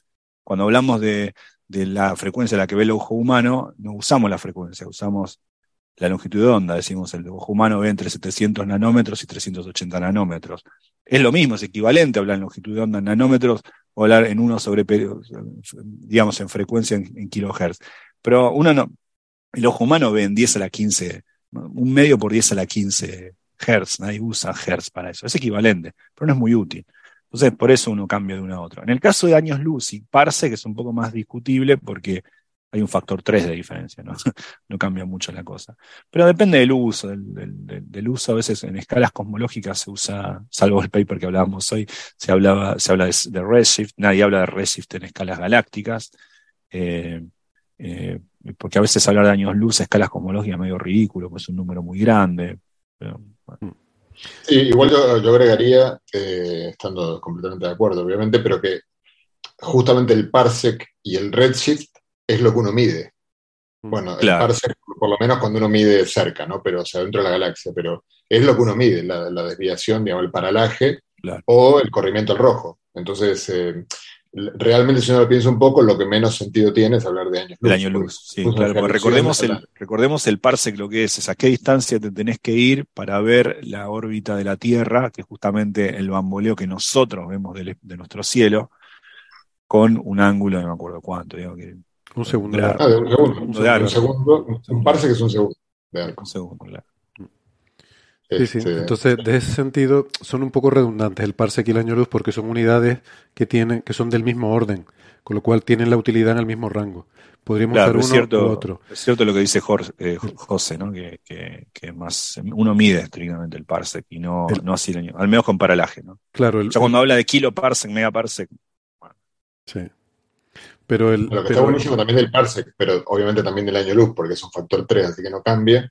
Siempre lo comento en los cursos de cosmología, que básicamente parsecs es distancia entre estrellas, kiloparsec tamaño de galaxias, megaparsec distancia entre galaxias, gigaparsec tamaño del universo. Sí, igual amigos tenemos un problema más grande. Yo vivo en un país donde para comprar un asado tengo que contar en pounds, ¿no? Eso claro. es más ridículo. No kilo. Kilo. Bueno, eh, por último... Eh, fíjate que el parsec es eh, no ve la diferencia entre millas y kilómetros, está bueno. es la misma unidad para... Claro, es que eso es una unidad como muy natural, es lo que yo quería decir, que parsec y años luz son unidades equivalentes, en el sentido que tienen el mismo orden de magnitud, pero el año luz es una unidad, digamos que es más humana, basada en estándares de, para nosotros un año es una medida de tiempo interesante, porque el tiempo que tarda la Tierra en dar la vuelta al Sol, pero astronómicamente no tiene mayor relevancia, como mientras que el parsec sí que es una unidad relevante astronómicamente porque eh, lo que explicaba Gastón eh, es como medimos la distancia. Un segundo de arco es básicamente lo mejor que puedes medir con, con, un telescopio ya sin tecnologías avanzadas de óptica adaptativa y tal. En un buen observatorio, un segundo de arco es lo más fino que puedes medir. Entonces, un paralaje de un segundo de arco pues es como una, una unidad muy natural en, en, astronomía para usar y además es la unidad de distancia entre estrellas. La estrella más cercana está casi exactamente un parsec, ¿no? Entonces, desde el punto de vista de si, quitas la cultura humana, es una unidad muy natural para usar. Pero mmm, como seres humanos el año es algo que tenemos muy en mente, entonces nos es fácil pensar en años luz Bueno, no sé por qué, porque la velocidad de la luz no la tenemos para nada en mente. No, es algo que... El año sí, pero la velocidad de la luz no, así que no sé. Y por último, bueno, Cristina Hernández planteaba varias, vamos a coger la primera. Si algo dentro de un agujero negro se le alarga la longitud de onda, ¿no está así cediendo energía al agujero negro? Eh, creo que podemos plantear esa pregunta simplemente. Eh, o sea, el agujero negro, a medida que uno se va acercando, va, la, la longitud de onda de lo que uno ve respecto a la que sale de ahí es cada vez más grande. Cuando el agujero negro, es cuando algo entra, emite, agujero- ¿no? Claro, si, si yo voy cayendo al agujero negro y emito mi fotón para mí azul, vos lo vas a ver rojo probablemente, porque yo estoy en una región de campo gravitacional mucho más eh, Sí. intensa. Perdona, Gastón, pero eh, Cristina se refiere a algo que está ya dentro del horizonte. Ah, Claro, pero eso no emite, no emite nada afuera. ¿no? Lo que adentro del horizonte, Entonces está diciendo que eh, conforme se acerca, digamos, al, al centro, conforme cae hacia su futuro, hacia la singularidad, su longitud de onda aumenta. Y por lo tanto, ¿está cediendo energía al agujero negro por aumentar su longitud de onda? ah, eh, Mm. nunca pienso que pasa en un agujero negro. No- es que no- bueno, yo no sé si, si- o sea, no hay centro. Entonces, cuando uno, cuando uno No, pasa hay el futuro. horizonte, Tú te, tú te mueves hacia el futuro, ¿no? Que, te- que es donde se encuentra Claro. la singularidad, ¿no? claro. Entonces, Puede eh, ser no una forma de interpretar el, o sea, cuando una partícula con una cierta longitud de onda entra en un agujero negro, el agujero negro aumenta su energía en la energía de esa partícula, ¿no? Puede ser que efectivamente al estirarse esa longitud de onda, esa energía desaparece y es la ganancia de energía del, del agujero negro visto desde fuera. O sea, la energía se conserva, o sea, eh, una vez que el, objeto cayó dentro del agujero negro, el astronauta con su linterna haga lo que haga, la encienda, la manda donde quiera, el agujero negro aumentó su energía porque cayó el tipo con su masa, la pila, de la, batería de su linterna, no va a aumentar más que eso, por más que adentro encienda una linterna hacia ningún lado, digamos, se conserva la energía. Eh, Sí, sí. Visto desde fuera, siempre el, el, ah, en el momento en el que esa partícula entra en el agujero negro, su masa se añade a la masa del agujero negro. O sea que sí. Y adentro no hay una forma de encender una linterna para un lado o para el otro, eh, por más que se alarguen los fotones. Una vez que ya entró, la masa, o sea, la, la energía se va a conservarse. Muy bien. Bueno, pues muy bien, muy interesante. Eh, yo quería haber eh, hecho un añadido cuando dije, estuve contando lo de Artemisa, Artemis. Eh, siempre me olvido de citar fuentes y estas cosas porque evidentemente yo no sé si cuando estuve contando estas cosas a lo mejor la, la gente, alguien se habrá podido llevar a confusión, alguien que no me conozca mucho y a lo mejor llegar a pensar que yo sé de estas cosas y la verdad es que no. Eh, solo he contado lo que he estado leyendo por ahí y siempre me gusta referirles a algunas de las fuentes que las solemos poner en, en- en las referencias en la página web.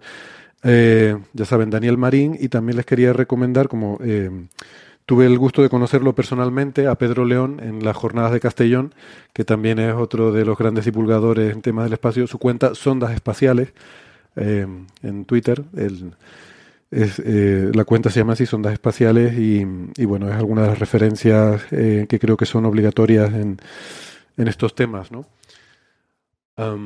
Así que nada, mm, ya saben, leí de la penúltima y me acabo de enterar que est- esto cada vez es más preocupante, cada vez es más perturbador. Eh, realmente eso se debería aplicar también a Arquímedes, debería ser Arquimedes. ¿eh? La ley de la penúltima, Arquimedes. como Nicomedes, como Ganimedes. Estoy muy angustiado con todo esto. Eh, se me, ¿sabes? Siento que toda mi vida ha sido una gran mentira.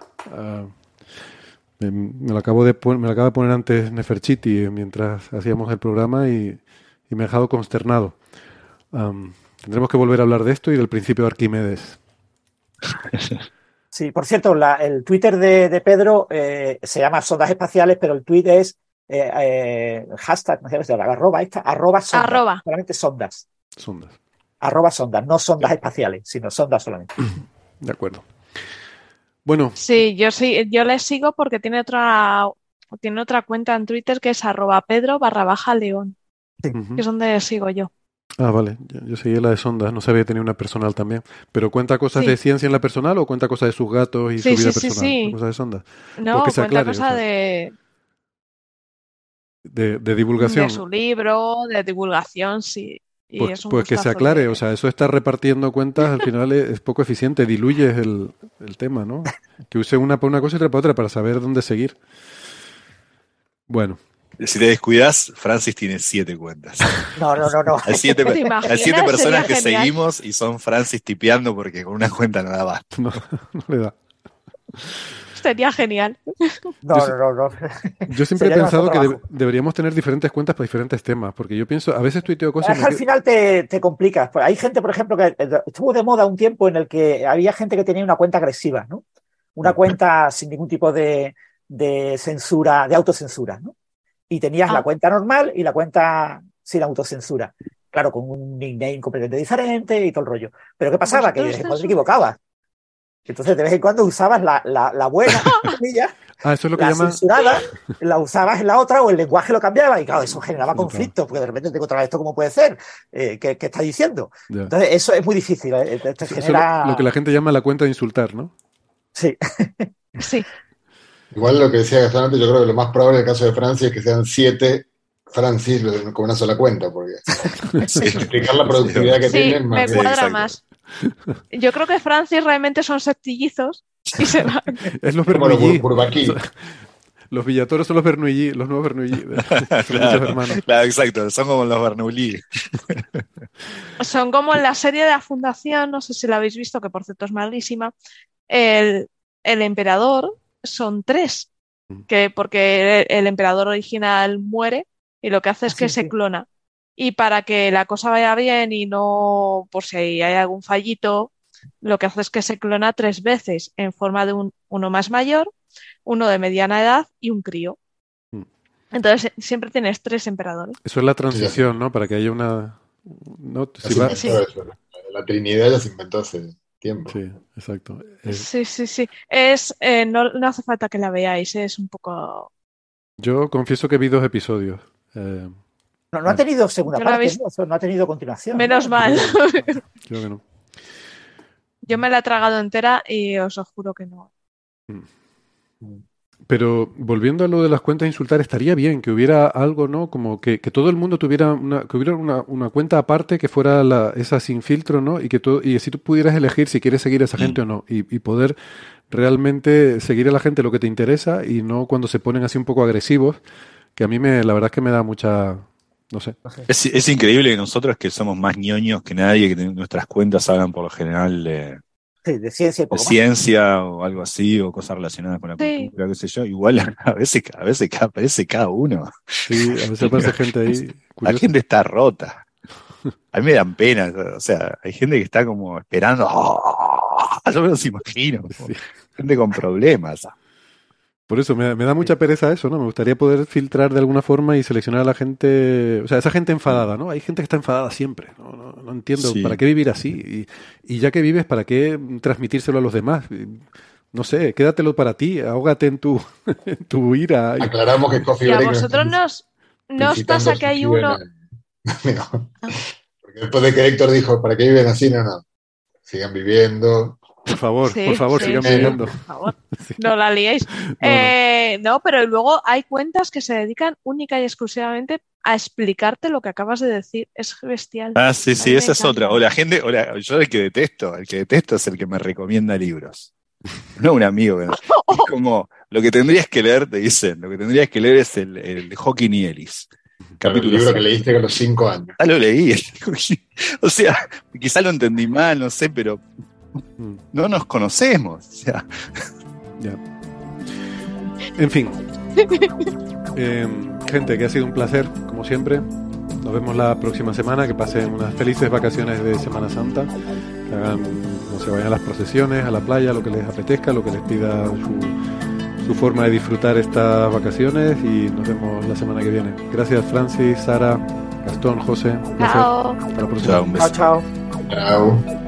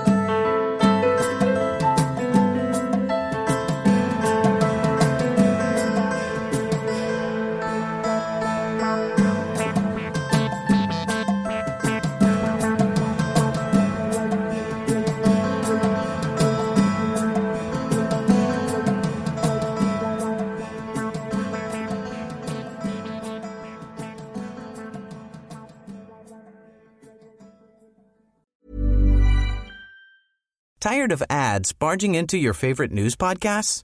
Good news. Ad-free listening is available on Amazon Music for all the music plus top podcasts included with your Prime membership.